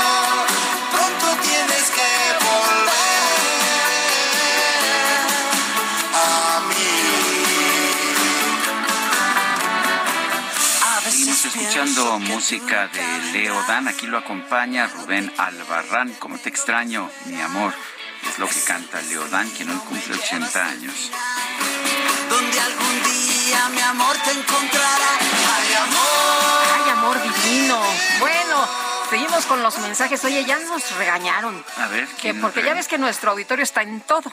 Eh, dicen, a ver, no se llaman clayudas, eh, se llaman doradas, porque ¿Ah, sí? solo llevan nopales, una embarrada de frijol molido, cilantro, queso blanco desmoronado y salsa de chile. La diferencia entre una y otra es que la clayuda es de Oaxaca y lleva carne y quesillo. Bueno, pues ahí está la aclaración. Ignorábalo yo. Bueno, dice otra persona, dice López que el aeropuerto está completamente concluido. Entonces, ¿cuándo entregarán el cuerpo sur de la terminal? Solamente entregó la parte norte. Saludos, Lupita y Sergio y equipo. Héctor Torres, del Estado de México. Y Javier Cruz nos comenta, es decepcionante que este gobierno a todos los niveles y representantes asuman mentiras en todos los informes y eventos, incluso en el ejército. Ayer entregaron terminado, entre comillas, el AIFA dentro del presupuesto, entre comillas, previsto desde un principio. La realidad es otra y empieza a conocerse la corrupción en su construcción. Fueron las palabras para el pueblo sabio que se cree lo que le dicen. Saludos cordiales a todo el equipo. Atentamente, Javier Cruz. El presidente dijo ayer que para él está terminado al 100%. Bueno, vamos, a, vamos con Mónica Reyes, nos tiene información. ¿Qué tal amigos del Heraldo Radio? Muy buenos días. Con tu tarjeta de crédito o débito Citibanamex, quédate tranquilo para el pago de tu tenencia o refrendo, ya que puedes hacerlo a meses sin intereses o en una sola exhibición en sucursales Citibanamex, oficinas recaudadoras o en negocios participantes. Vigencia de la promoción al 31 de marzo de 2022. Condiciones en www.citibanamex.com diagonal impuestos y servicios. Requisitos y CAT en www.citibanamex.com. Regresamos con ustedes, Sergio Sarmiento y Lupita Juárez. Muy buenos días. Gracias. Muy bien, gracias a Mónica Reyes y son las ah, son las nueve de la mañana con tres minutos. Es momento de ir a un resumen de la información más importante de esta de esta mañana de 22 de marzo.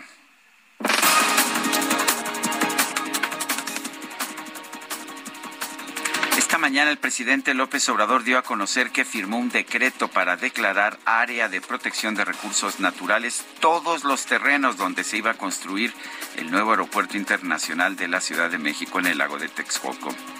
Hoy vamos a dar a conocer ya un decreto para declarar zona de reserva, solo zona natural de reserva a lo que es todo el lago de Texcoco, donde se iba a construir el aeropuerto, se declara zona de reserva natural. El subsecretario de Prevención y Promoción de la Salud, Hugo López Gatel, señaló que la mortalidad por COVID-19 en México tiene una reducción de más del 90% respecto al punto más crítico de la pandemia.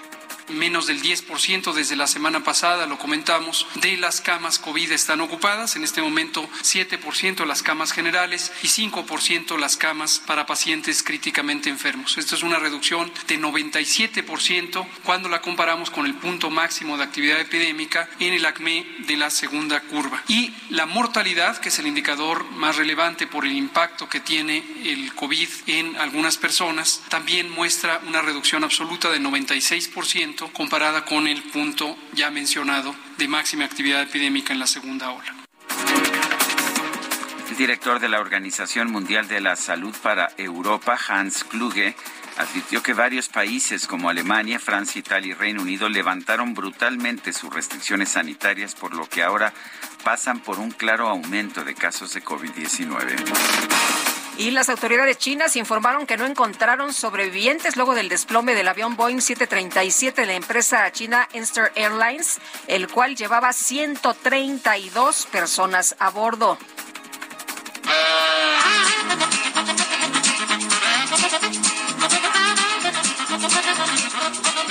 y qué pues pasó? Fíjate que seguramente viste el video que se difundió en redes sociales, pero durante la inauguración del nuevo aeropuerto internacional Felipe Ángeles, el presidente López Obrador realizó un recorrido por la torre de control acompañado por su esposa Beatriz Gutiérrez Müller, quien aprovechó para hacer una broma sobre la vez que el expresidente Enrique Peña Nieto dijo estamos a un minuto de aterrizar, no menos, a cinco. El presidente López Obrador solamente hizo un gesto de desaprobación.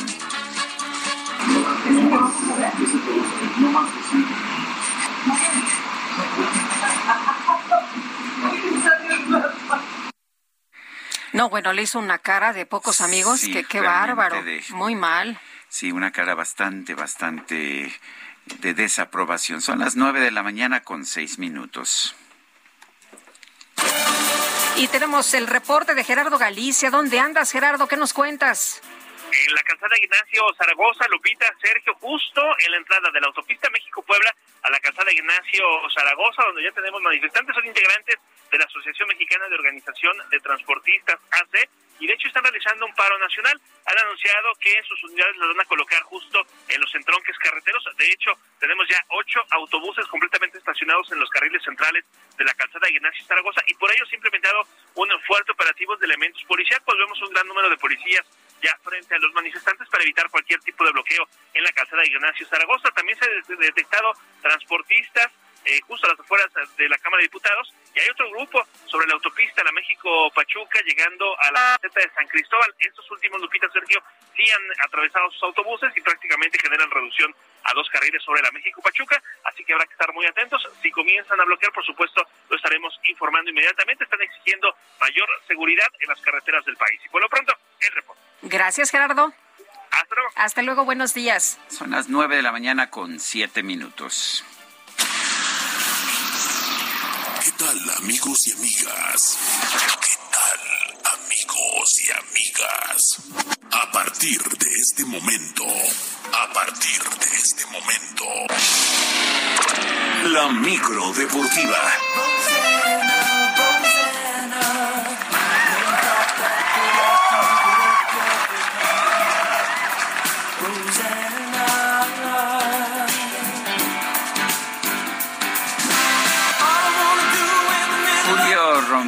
¿Qué nos traes esta mañana en tu micro deportiva? ¿Cómo estás, Sergio? Hola, buenos días. Yo sí me subo en esta micro, ¿eh? Eh, eh, de eso se Sí, trata, de Buena eso se música trata. y buena Que información. todo mundo se suba, en la micro no hay tlayudas, no hay no hay nada, Ah, no. no, ¿No hay hay nada de nada? eso, no, no, no, no. No, son es muy ordenados. Exclusivamente para los usuarios. Lo demás es lo, lo demás de repente se suben a vender dulces, pero es porque el cacharpo les da chance. is insulting and unacceptable.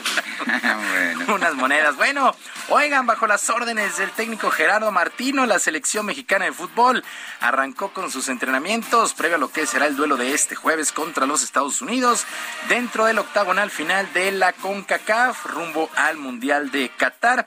El equipo sufrió bajas en sus filas ya que el portero Jonathan Orozco y el volante Rodolfo Pizarro se ausentaron por lesión. Carlos Acevedo del Santos Laguna ocupará el lugar en la portería y Roberto Alvarado de Chivas también estará incorporándose al conjunto tricolor. Así es que México contra Estados Unidos el jueves. Eh, pues es un duelo que pues parece, parecería privado, por ahí de mil y fracción, el boleto más barato para ver a la selección. Una cuestión ahí, ni que, ni que el equipo estuviera tan bien para unos precios tan elevados que se van a pagar para este duelo. Bueno, el Tribunal de Arbitraje Deportivo, el TAS, desestimó la tercera petición de la Federación de Fútbol de Rusia para levantar la suspensión impuesta por la FIFA y la UEFA antes del inicio del repechaje en las eliminatorias europeas rumbo a la Copa del Mundo. Esta determinación confirma que Polonia estará ocupando este lugar en el repechaje y se ratifica también que Rusia no irá al Mundial de Qatar 2022. Hay que recordar que en semanas anteriores pues se suspendió al equipo al equipo ruso. Bueno, ellos metieron una apelación, bueno, tres de hecho, al Tribunal de Arbitraje Deportivo y los ha desestimado, así es que Rusia definitivamente queda fuera del Mundial. Y siguen las reacciones, siguen las reacciones después de lo que ha sido el clásico tapatío este fin de semana entre las Chivas Rayadas del Guadalajara y los rojinegros del Atlas, que terminó empatado un gol. ya que tanto el atacante del rebaño, José Juan Macías, y del Atlas, Julián Quiñones, podrían ser sancionados por actos de indisciplina. Macías festejó de manera desmesurada el gol durante pues este duelo y lo hizo delante de la afición de los rojinegros, lo que ha sido considerado como un acto de violencia. Por su parte, Quiñones fue expulsado y salió del campo con señas obscenas a la tribuna. Por lo anterior, la comisión disciplinaria podría sancionar con varios juegos a ambos jugadores. Este fin de semana se vivieron los clásicos, el regiomontano que se llevó Tigres, el tapatío que eh, pues terminó con empate, pero sí, la verdad es que de repente resulta increíble, increíble ver cómo pues mm, todavía no rebasamos ni el mes de los actos de violencia allá en Querétaro y estos jugadores, bueno, eh, pues encarando a la tribuna, serán sancionados por ahí de dos juegos. Bueno, en otras cosas, sin jugar, sin jugar, el serbio Novak Djokovic regresó al número uno en el ranking de la Asociación de Tenistas Profesionales, acumulando un total de 8.465 puntos por los 8.410 del ruso Daniel Medvedev. Por su parte, el español Rafael Nadal, que por cierto perdió el fin de semana, la final del Masters de Indian Wells. Entró ya al top 3. La gran ventaja que logró el año pasado, en 2021, Djokovic, pues le ha permitido recuperar la cima. Pues él no ha tenido, pues ha tenido varios problemas para jugar este año debido a su negativa para vacunarse contra COVID.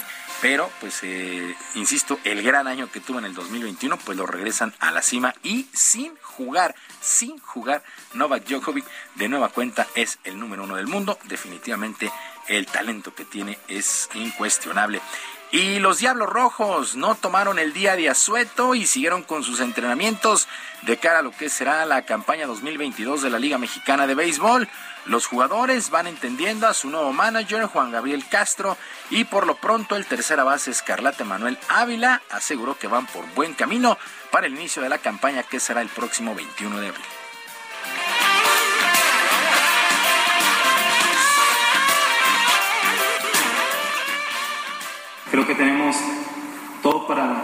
Al campeonato. Eh, como dicen, siempre, pues siempre se habla que de los juegos que no han ganado eh, de los últimos años, que no hemos pasado una final, pero creo que este es un hermoso deporte que cada año da una oportunidad y creo que el equipo se ve bien, creo que hemos hecho jugadas, hemos trabajado y se ve un equipo muy completo.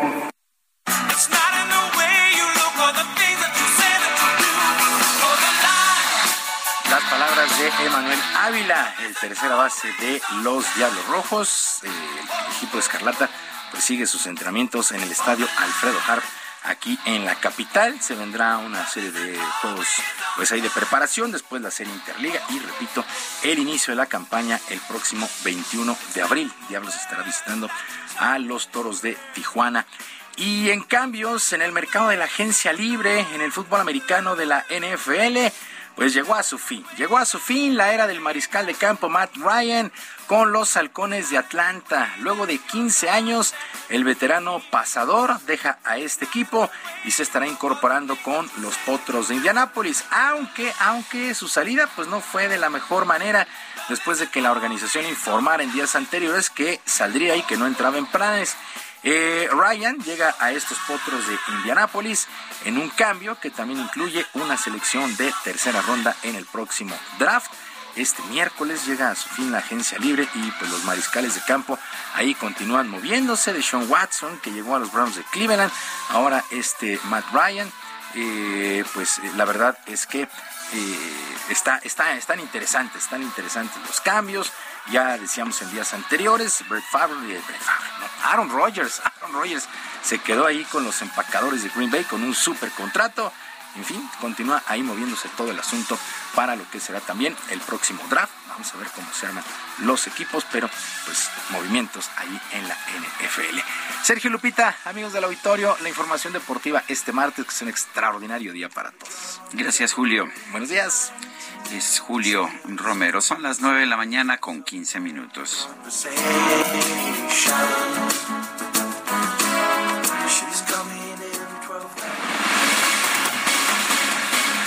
Y vámonos ahora con Marta Bárcena, embajadora columnista del Heraldo de México. ¿Qué tal? Muy buenos días. Buenos días, Sergio. Buenos días, Lupita, y al auditorio del Heraldo Radio. Con la invasión rusa a Ucrania estamos viendo un cambio en el orden global.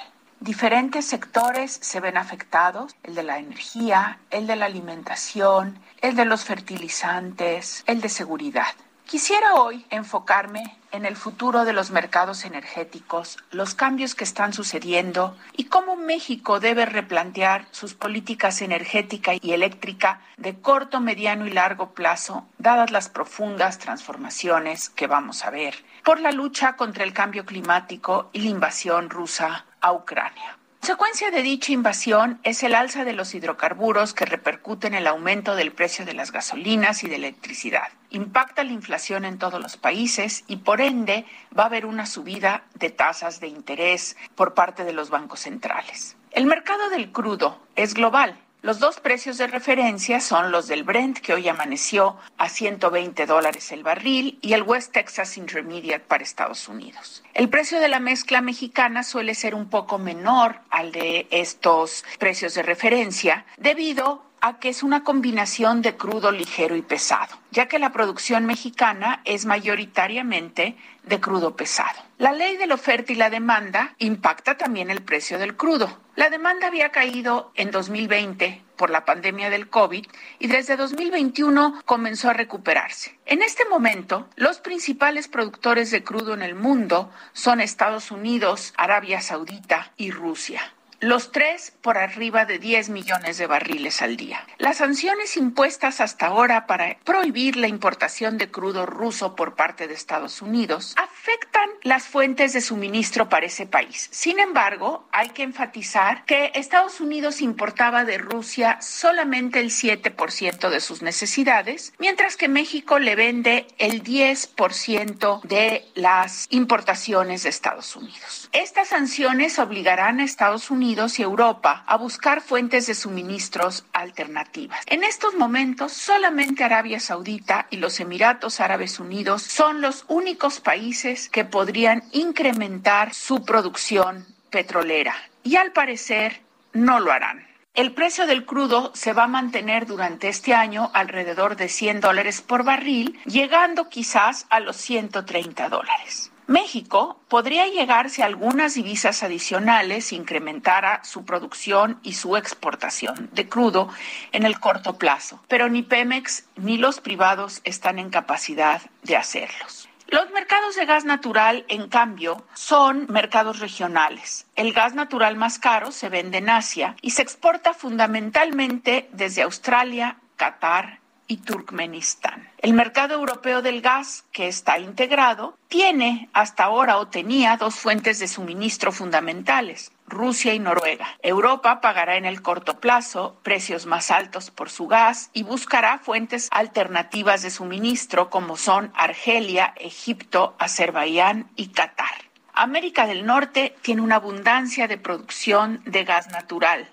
básicamente en los Estados Unidos. Pero Estados Unidos está pasando de exportar gas vía gasoductos a procesarlo como gas natural licuado y es ya el principal exportador de GNL en el mundo. En el mediano plazo, Veremos una transición acelerada a las energías renovables tanto en Europa como en Estados Unidos para la producción de electricidad y autos eléctricos. Si antes de la invasión rusa el horizonte de estos cambios era el 2050, ahora probablemente sea el 2035. El petróleo seguirá siendo importante para las petroquímicas, sobre todo para la producción de plásticos y de usos industriales.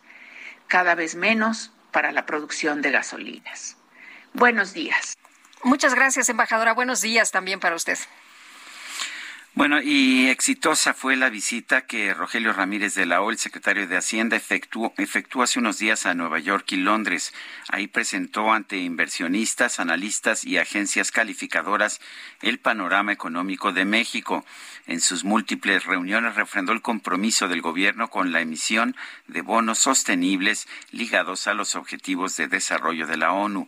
Esto como parte esencial para reducir brechas en las zonas más rezagadas, explicó el trabajo que se realiza en diversos sectores de la economía de nuestro país como parte de la agenda que se tiene con la OCDE. En general atendió dudas sobre temas sensibles que pudieran tener impacto en decisiones de inversión.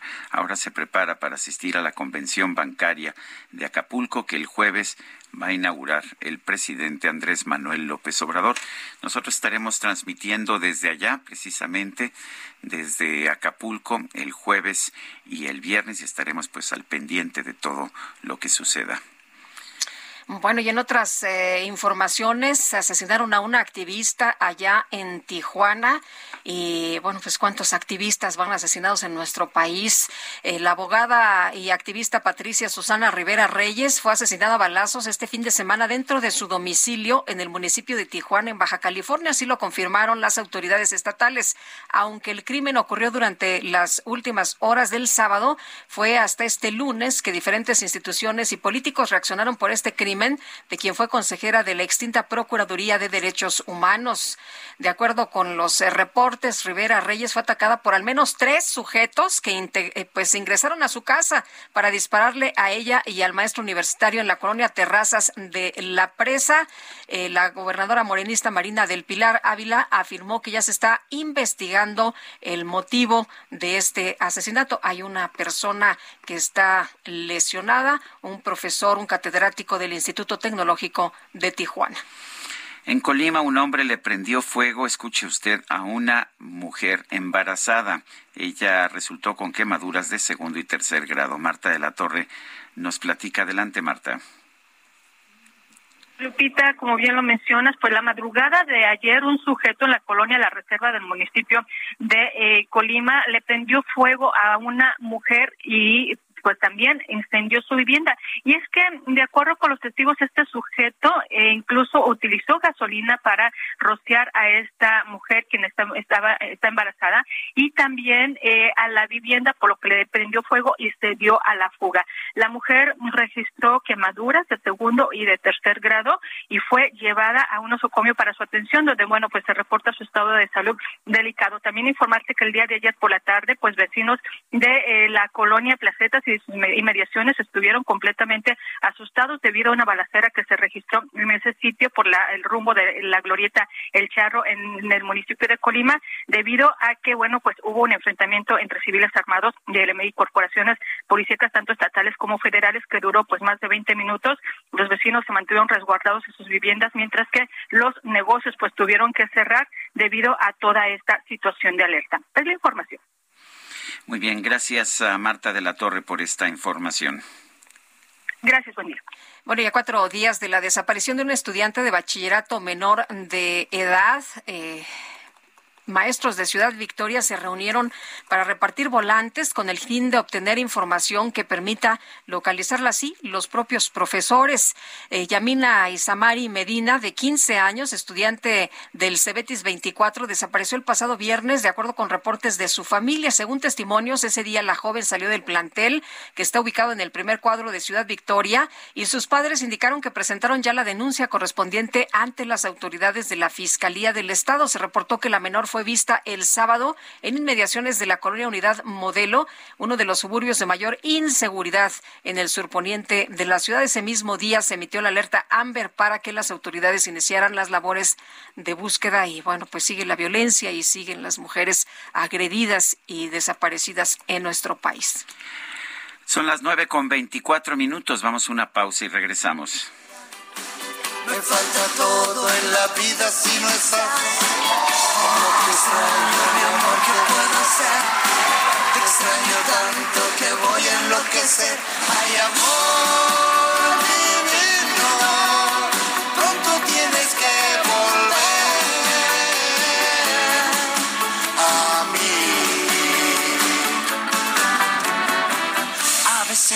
pienso que tú nunca vendrás, pero te quiero y te tengo que esperar. Sergio Sarmiento y Lupita Juárez quieren conocer tu opinión, tus comentarios o simplemente envía un saludo para ser más cálida esta mañana. Envía tus mensajes al WhatsApp 5520 109647.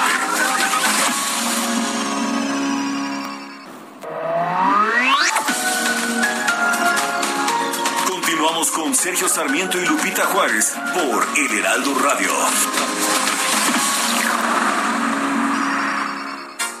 ¿Dejarías al zorro y sus amigos a cargo del gallinero? Claro que no, por una simple razón. Se comerían las gallinas. Si sabemos que el consumo de comida chatarra, refrescos, tabaco y alcohol son la principal causa de enfermedad y muerte en México, ¿por qué dejamos que aquellos diputados, senadores, funcionarios y jueces, amigos de los zorros, diseñen políticas, aprueben leyes y resuelvan juicios que obviamente protegen sus intereses dañando nuestra salud? Fuera del gobierno, el zorro y sus amigos. El poder del consumidor. Las horas más lindas las paso contigo, sí. No quiero ni pensar si un día me faltas tú. No quiero ni pensarlo, amor. Tú me acostumbraste a ser como un niño. No quiero ni pensar si un día me faltas tú. No quiero ni pensarlo, amor.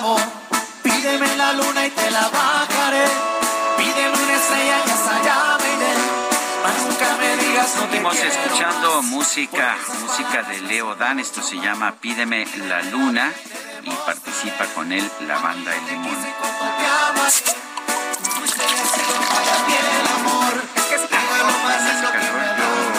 Se equivocó el DJ Kike. Todavía no es viernes. Pero ya hace calorcito. Así que ya nos están ofreciendo aquí unas bebidas refrescantes.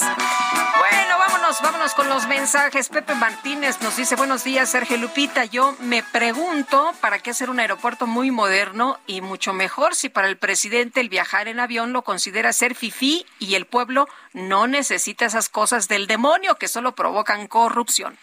Dice otra persona, buen día, me ayudaría mucho en mencionar en su programa la falta de atención de la alcaldía Álvaro Obregón en imponer las sanciones correspondientes a la Ruta 15 que usa de estacionamiento la avenida Santa Lucía en la colonia Olivar del Conde, segunda sección, ocasionando tránsito muy lento y accidentes en la zona. Hay una unidad que ya va por tres meses abandonada y no hacen caso a los reportes al 911. Bueno, y vámonos con información de Alex Castro, porque el gobierno de Quintana Roo informó que el cubrebocas dejará de ser obligatorio en espacios al aire libre en la entidad. Alex, cuéntanos, buenos días. ¿Qué tal? Muy buenos días, Sergio Lupita. Efectivamente, a partir de este martes, el uso de cubrebocas en espacios al aire libre deja de ser obligatorio en Quintana Roo, según informó el gobernador Carlos Joaquín González. A través de un mensaje transmitido en sus redes sociales, el mandatario indicó que se podrá caminar, ejercitarse o ir a la playa sin necesidad de utilizar mascarilla. No obstante, dijo, el uso de cubrebocas seguirá siendo requerido en espacios cerrados, transporte público y en los espacios de gran aglomeración como los mercados. Quintana Roo, recordar, al igual que el resto de los estados del país, se encuentra en semáforo epidemiológico color verde. El gobernador refirió que los niveles de ocupación hospitalaria están por debajo del 2% y que no hay personas intubadas. Asimismo, dijo que hay varios días con cero defunciones. El personal médico y el personal de servicios como de restaurantes y hoteles deberá portar el cubrebocas durante la atención al cliente. Asimismo, también este lunes fue anunciada la ampliación de horario para el cierre de establecimientos hasta las 3 de la mañana, se encontraba a la 1 de la mañana, esto previo a la temporada vacacional de Semana Santa. Por último, comentarles que Carlos Joaquín González dijo que se mantendrá la vigilancia del comportamiento del COVID-19 durante la Semana Santa para estar atentos a posibles rebotes como ha ocurrido en otras temporadas vacacionales. Es la información que tenemos desde Quintana Roo para el Heraldo. Bueno, muchas gracias, Alex. Muchas gracias. Un saludo al auditorio. luego. Y muy discutido este tema de si ya es tiempo de quitar cubrebocas o todavía no. En espacios abiertos o en espacios eh, cerrados dejarlo, en el transporte dejarlo, en la calle no, en fin. Pues sí, yo creo que en espacios cerrados todavía es aconsejable, en espacios abiertos pues es menos necesario y mantener ciertas horas de cierre, por ejemplo, en, en los restaurantes o centros de diversión, creo que nunca tuvo ningún sentido sanitario. Son las nueve de la mañana con 35 minutos. Vamos con nuestra Lady Gadget, Dalia de Paz.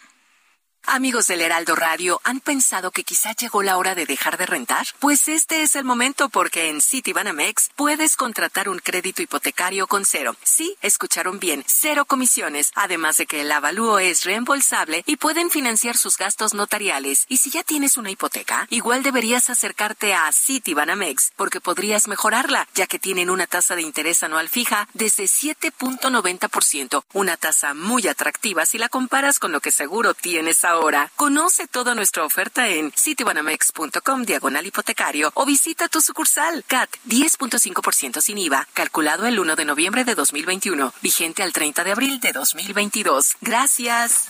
Sergio Sarmiento y Lupita Juárez. Tecnología con Dalia de Paz. Ah, caray. Eso sí me interesa. Si hay una fiesta para allá voy. Si hay una rumba para allá voy. Cuando me llamen para allá voy. Ay, para allá voy. Ay, para allá voy. Ay, para allá voy. Donde me llamen para allá me voy. Dalia de Paz, que nos tienes esta mañana adelante. Queridísimo Sergio, querida Lupita, muy buenos días. Qué buena manera de arrancar este martes con casi sabor a viernes. Y les sugiero que pongan mucha atención porque les tengo algunas sorpresas para arrancar con toda esta primavera. Me gustaría comenzar con estos datos que son muy alentadores e importantes para el e-commerce en nuestro país. Y es que de acuerdo con el estudio de venta online 2022 realizado por la Asociación Mexicana de Venta Online, el comercio electrónico generó el año pasado un total de más de 400 mil millones de pesos. Y México fue uno de los cinco países con mayor crecimiento en esta forma de venta, con un alcance del 27% en comparación con 2020. Si bien aún estamos lejos de China, donde representa más del 40%, nuestro país está acercando a países como España y Canadá, donde la adopción de este espacio virtual es del 13%. Y precisamente una de las marcas que ha logrado posicionarse como una de las favoritas y de las más vendidas en el comercio electrónico en nuestro país es Motorola que de hecho este mes celebra su Hello Ofertas para seguir impulsando la venta online. Estoy probando el nuevo G71 5G, obviamente con conexión 5G, un smartphone que en lo personal me parece uno de los equipos más completos que hay por su batería que dura casi dos días, cámara triple para tomar unas fotazas en cualquier condición y procesador que nos permitirá prácticamente hacer de todo. Tengo este equipo que Motorola me dio para uno de nuestros radioescuchas. Lo único que debe hacer es mandarnos una foto, pues mostrando dándonos ahí que nos sintonicen donde sea que se encuentre. Así, bien fácil, solo debe, solo debe escribirme a Dalia de Paz hradio arroba gmail.com y listo, ahí en mi Instagram, Dalia de Paz, también les comparto más detalles. Oigan, y otra categoría que también es una de las favoritas en este mercado es la de productos de belleza y cuidado personal para las compras en línea. Y quien también lo está haciendo muy bien es esta empresa HND, la, la compañía de marketing multinivel más grande de Latinoamérica, que de hecho acaba de lanzar ahí su tienda en línea para acercar todos los productos de cuidado personal y bienestar a más consumidores. La marca busca llevar el emprendimiento a un nuevo formato digital. Ahí en mi Instagram, Dale de Paz, les comparto más y también les dejo ahí un kit para que pues vayan a verlo y se lo lleven. Sergio, Lupita, amigos, solo me resta decirles que para aquellos que todavía tengan el temor de hacer sus compras en líneas o para los negocios que aún no se deciden a dar este salto, se den una oportunidad porque es sin duda el mejor momento para aprovechar este potente canal que puede terminar en gran medida el éxito de sus proyectos. Ahí en mi Instagram, Dalia de Paz, Twitter, Dalia de Paz, me encuentran. Si tienen alguna duda, por allá ando. Les deseo un feliz martes con casi sabor a viernes con Marc Anthony. Les mando un abrazote. Muy buen día. Buen día, gracias, Dalia de Paz. Vaya voy, ¿pa dónde está la fiesta? Pa' allá voy.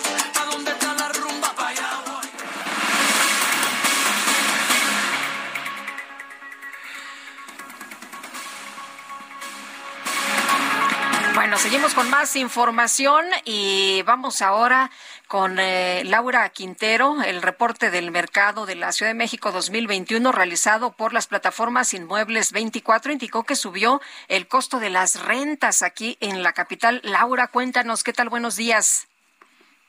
Hola, Lupita, Sergio, buen día. Así es, eh, Lupita, pues eh, vemos que el mercado inmobiliario se está moviendo. El mercado inmobiliario en la Ciudad de México siempre ha tenido ciertas particularidades eh, de manera específica. El mercado de las rentas, pues a nivel nacional es el más caro.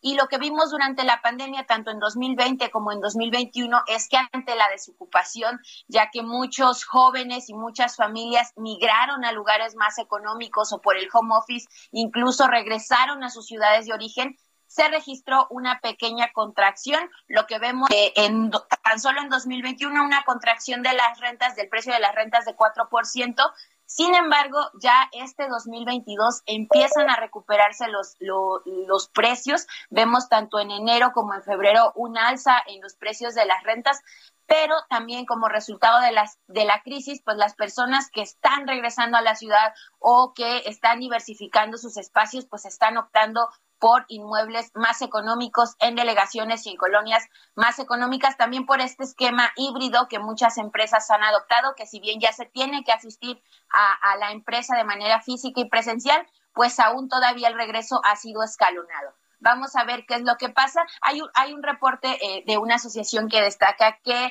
pues la Ciudad de México fue a nivel nacional la, la, ciudad justo que menos bajó sus precios porque a pesar de que hay una pues demanda muy grande de, de, renta por parte de, de, las personas que viven aquí en la capital y no cuentan con una vivienda, los inmobiliarios prefirieron sacrificar y tener sus espacios vacíos antes que bajar las rentas. Vamos a ver cuál es el comportamiento porque los especialistas anticipan que el alza pueda mantenerse a lo largo de todo el año. Este es mi reporte, Sergio Lupita. Gracias, Laura. Buen día, hasta Buen luego. Día. Bueno, todos los martes está en escena Cumpleaños Feliz, una comedia crítica sobre la familia tradicional. Esto en el Teatro Enrique Lizalde de Coyoacán.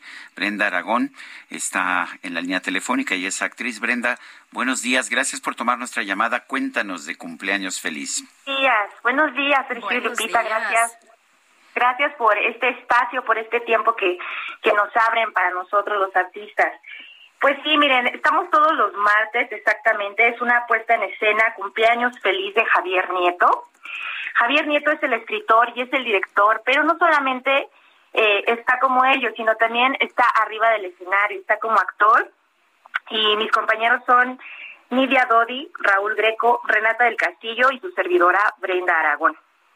Estamos todos los martes, ¿sí? Estamos todos los martes a las 20 horas eh, quiero hacer énfasis en la dirección para que todos vayan. Es Héroes del 47, número 123, Churubusco, Coyoacán. Cumpleaños feliz, ¿de qué se trata? Eh, no, nos eh, dicen que es sobre pues la familia tradicional y una crítica. Todo el mundo piensa que cuando hay un cumpleaños todo el mundo se la pasa padrísimo, ¿no? Exactamente. Pues sí, Cumpleaños feliz es una comedia es una comedia, es una obra muy divertida, trata acerca de eh, las relaciones familiares, es una obra en donde en un cumpleaños se van eh, descubriendo cada uno de los personajes, cada uno de los personajes nos va mostrando eh, la realidad de, su interior y de cómo se manifiestan con pues con sus familiares. Y poco a poco pues vamos viendo eh, la cruda realidad no que hay eh, en la familia en la familia de, cumpleaños feliz. Eh, esa forma de es una comedia muy divertida. Podemos ver también la competencia que hay entre cada uno de ellos por pues por alcanzar un cierto objetivo. Realmente la cuestión amorosa familiar que debería de existir queda a un lado porque los intereses son, son más grandes que, el amor que puede existir incluso hacia los padres. Bueno, pues ah, yo quiero agradecerte, Brenda Aragón, por habernos invitado a ver Feliz Cumpleaños o Cumpleaños Feliz, para ser correctos, allá en el Teatro Enrique, Enrique Lizalde de Coyoacán. Sí, por favor, vayan. Está muy divertida, es una comedia, se la van a pasar súper bien es el director Javier Nieto, vuelvo a repetir la dirección, Héroes del 47, número 123, Churubusco, Coyoacán, martes 20 horas. Y bueno, son las dos últimas funciones. El día de hoy, este martes 22 de marzo y también el próximo 29 de marzo es el cierre de temporada. Esperamos contar con su presencia. Gracias, Brenda. Muy buenos días. Buenos días. Hasta luego. Son las 9 de la mañana con 45 minutos. GastroLab. Historia, recetas, materia prima y un sinfín de cosas que a todos nos interesan. Israel Arechiga, qué gusto saludarte. Buenos días. Hola, muy buenos días, querida Lupita, querido Sergio y todo el auditorio. Qué gusto saludarlos. Hoy martes 22 de marzo, que vamos a conmemorar el Día Mundial del Agua cuya idea de celebrar este día se remonta al 1992, cuando tuvo lugar la Conferencia de las Naciones Unidas sobre el Medio Ambiente en Río de Janeiro. Y ese mismo año, la Asamblea General adopta la resolución de que sea el 22 de marzo de cada año el día que se declara el Día Mundial del Agua, con la intención de generar conciencia sobre el uso, desperdicio, pero sobre todo cuidado del agua. En este 2022 el foco de atención se va a centrar en las aguas subterráneas, aquellas aguas invisibles, pero cuyos efectos se van a apreciar en todas partes. Vamos a encontrar agua bajo la tierra, en los mantos acuíferos, en formaciones de rocas, arenas, y esos manantiales, ríos y lagos son alimentados justo por estas aguas subterráneas, que finalmente se van a filtrar al océano y, y cuya principal fuente de recarga es la lluvia y la nieve. Por ello también la importancia de sumar con pequeños cambios cada uno a contrarrestar el cambio climático, ya que dos de los fenómenos que más se van a notar son las lluvias y el derretimiento de los glaciares. Por otra parte, entre los datos curiosos que tenemos es que el 75% del cerebro humano está hecho con agua, la sangre humana tiene 83% de agua, el cuerpo humano posee en promedio 37 litros de agua que equivalen al 66% de la masa corporal y uno de los datos más curiosos es que si una persona siente sed, porque perdió más del 1% del total de agua en su cuerpo. Por otra parte, vamos a tener algunas cosas relacionadas a la gastronomía y a la cadena alimenticia que van a ayudar a contrarrestar la pérdida y desperdicio de agua y que vamos a ir sumando poco a poco. Uno de ellos es el riego por goteo, que al tener contacto directo con las raíces se va a evitar la infiltración a la evaporación del agua en los sembradíos. Por otra parte vamos a tener el riego solar, que está basado en la evaporación y condensación y para crearlo se necesitan únicamente dos botellas de distinto tamaño para poder colocar uno dentro de la otra y generar un efecto invernadero. También vamos a tener multicompuertas que conducen y distribuyen el agua de riego dentro de la tierra y ayuda a economizar el consumo del agua. Y por otra parte en la cocina, siempre lo hemos dicho en los programas de GastroLab, es fundamental poder aprovechar el agua. Por ejemplo, al momento de cocer un pulpo podemos usar esa agua para cocer una pasta posteriormente, el agua en el que se hierven las papas posteriormente puede servir como base de fondo, caldo para arroces o otras sopas y así vamos a ir dándole el uso al agua que es un ingrediente indispensable para que la gastronomía, para que la comida, para que la alimentación y para que el ser humano puedan seguir avanzando. Les mando un fuerte abrazo y nos escuchamos el día de mañana a cuidar el agua a todos. Muy bien, muchas gracias. Buenos días. Son las nueve de la mañana con 47 minutos. Vamos a un resumen de la información más importante que se ha generado esta misma mañana del 22 de marzo. Desde Palacio Nacional, el presidente López Obrador lamentó que el Congreso de Estados Unidos haya aprobado un paquete económico para ayudar a Ucrania y no para los pueblos pobres de Centroamérica. No se ha cumplido la regularización de más de dos, de 10 millones de mexicanos que viven y trabajan honradamente en Estados Unidos. ¿Por qué está detenida esa iniciativa en el Congreso? ¿Por qué no se aprueban los recursos para Centroamérica. Veía yo que lo que se aprobó para Ucrania, lo digo con todo respeto, fue una cantidad mucho mayor que lo que se está eh, necesitando para apoyar a los pueblos pobres de los países de Centroamérica y del Caribe. Tal vez porque en Ucrania hay una, hay una invasión, hay una guerra. Hay una emergencia. Bueno, por otro lado, el presidente López Obrador denunció que tras la inauguración del Aeropuerto Internacional Felipe Ángeles, sus opositores llenaron las redes sociales y los medios de comunicación con comentarios clasistas. En donde la nota principal era de que una señora estaba vendiendo tlayudas. Entonces, este, con un desprecio que este, poco conocen México, las culturas de nuestro país. Ya quisieran este, eh, comerse una tlayuda. O sea, ¿qué quieren? Son deliciosas además. ¿Cómo se llaman las tortas de Estados Unidos? Hamburguesas. Ante estos micrófonos, el exsecretario de Comunicaciones y Transportes, Javier Jiménez Espriu, dijo que la corrupción no fue el principal motivo de la cancelación del nuevo aeropuerto internacional de México en Texcoco. Si hubiera sido por corrupción, hubiéramos tenido que cancelar todas las obras, no nada más la del aeropuerto. Había lamentablemente corrupción en todas las obras, pero no fue esa la base. Si, si el tema hubiera sido la corrupción, bueno, hubiéramos tenido un tratamiento del asunto diferente y hubiéramos seguido la obra. Pero sí, son las cuestiones técnicas las que se plantean. Y eso es lo que digo en el libro. Bueno, el gobierno de Ucrania anunció un nuevo intento de desalojar a los civiles de la ciudad portuaria de Mariupol, la cual se encuentra asediada por las tropas rusas. El Tribunal Superior de Rusia confirmó la disolución de la Organización Defensora de Derechos Humanos Memorial la más importante de ese país. Y un tribunal de Moscú condenó a nueve años de prisión al líder opositor ruso Alexei Navalny por fraude a gran escala y ofensas a la justicia.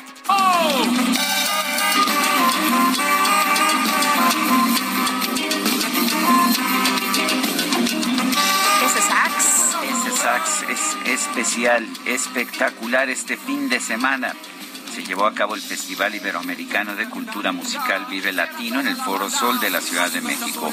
Uno de los momentos más emotivos fue la presentación de la maldita vecindad que contó con una invitada especial, la saxofonista oaxaqueña María Elena Ríos, quien fue atacada con ácido en 2019. Y para esta canción queremos invitar con la fuerza del poder femenino, con la fuerza de la ternura y la búsqueda de justicia, Invitamos a Malena en el saxofón. ¡Eso, Malena! Malena Ríos. Malena Ríos en el saxofón. Y vamos rápidamente con Gerardo Galicia desde Zaragoza. ¿Qué pasa, Gerardo? Muy buenos días.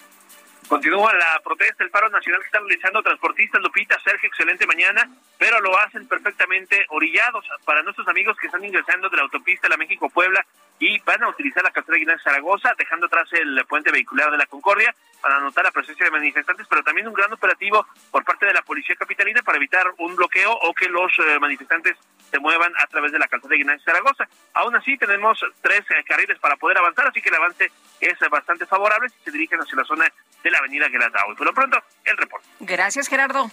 Hasta luego. Y vamos ahora con Israel Lorenzana. Adelante. Gracias. La misma situación se registra en estos momentos aquí en la México Pachuca, a la altura de la caseta de San Cristóbal en Ecatepec. Ya tenemos un grupo importante de transportistas quienes están orillados, todavía no han bloqueado, están en diálogo con las autoridades. Lo que sí, ya se presentan contratiempos para los automovilistas que vienen de la zona de Pachuca, de Tecámac, y van con dirección a Indios Verdes. La alternativa, hay que utilizar la carretera libre, tomándola desde la zona de venta de carpio, el puente de fierro, y esto con dirección hacia la zona de el Río de los Remedios para seguir su marcha hasta Martín Carrera. Sergio Lupita, la información que les tengo. Israel Lorenzana, muchísimas gracias. Hasta luego. Hasta luego. Y nos eh, dice una persona que para llegar a los puentes de Santa Fe está colapsado, que no se puede pasar, que hay una persona intentando llegar al hospital y que está totalmente parado.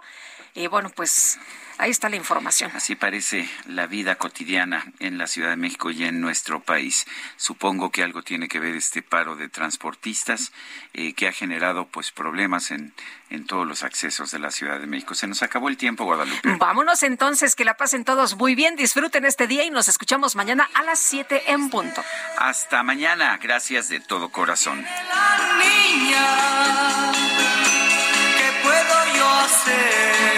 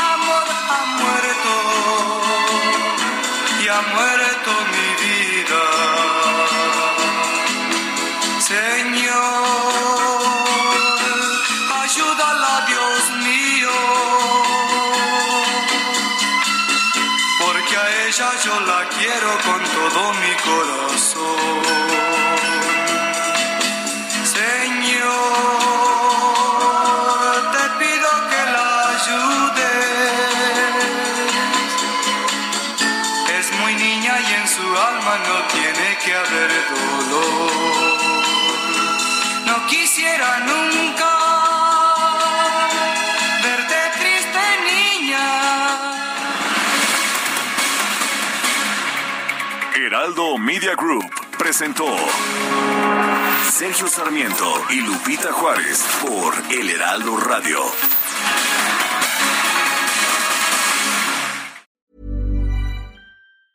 Even when we're on a budget, we still deserve nice things. Quince is a place to scoop up stunning high-end goods for 50 to 80% less than similar brands.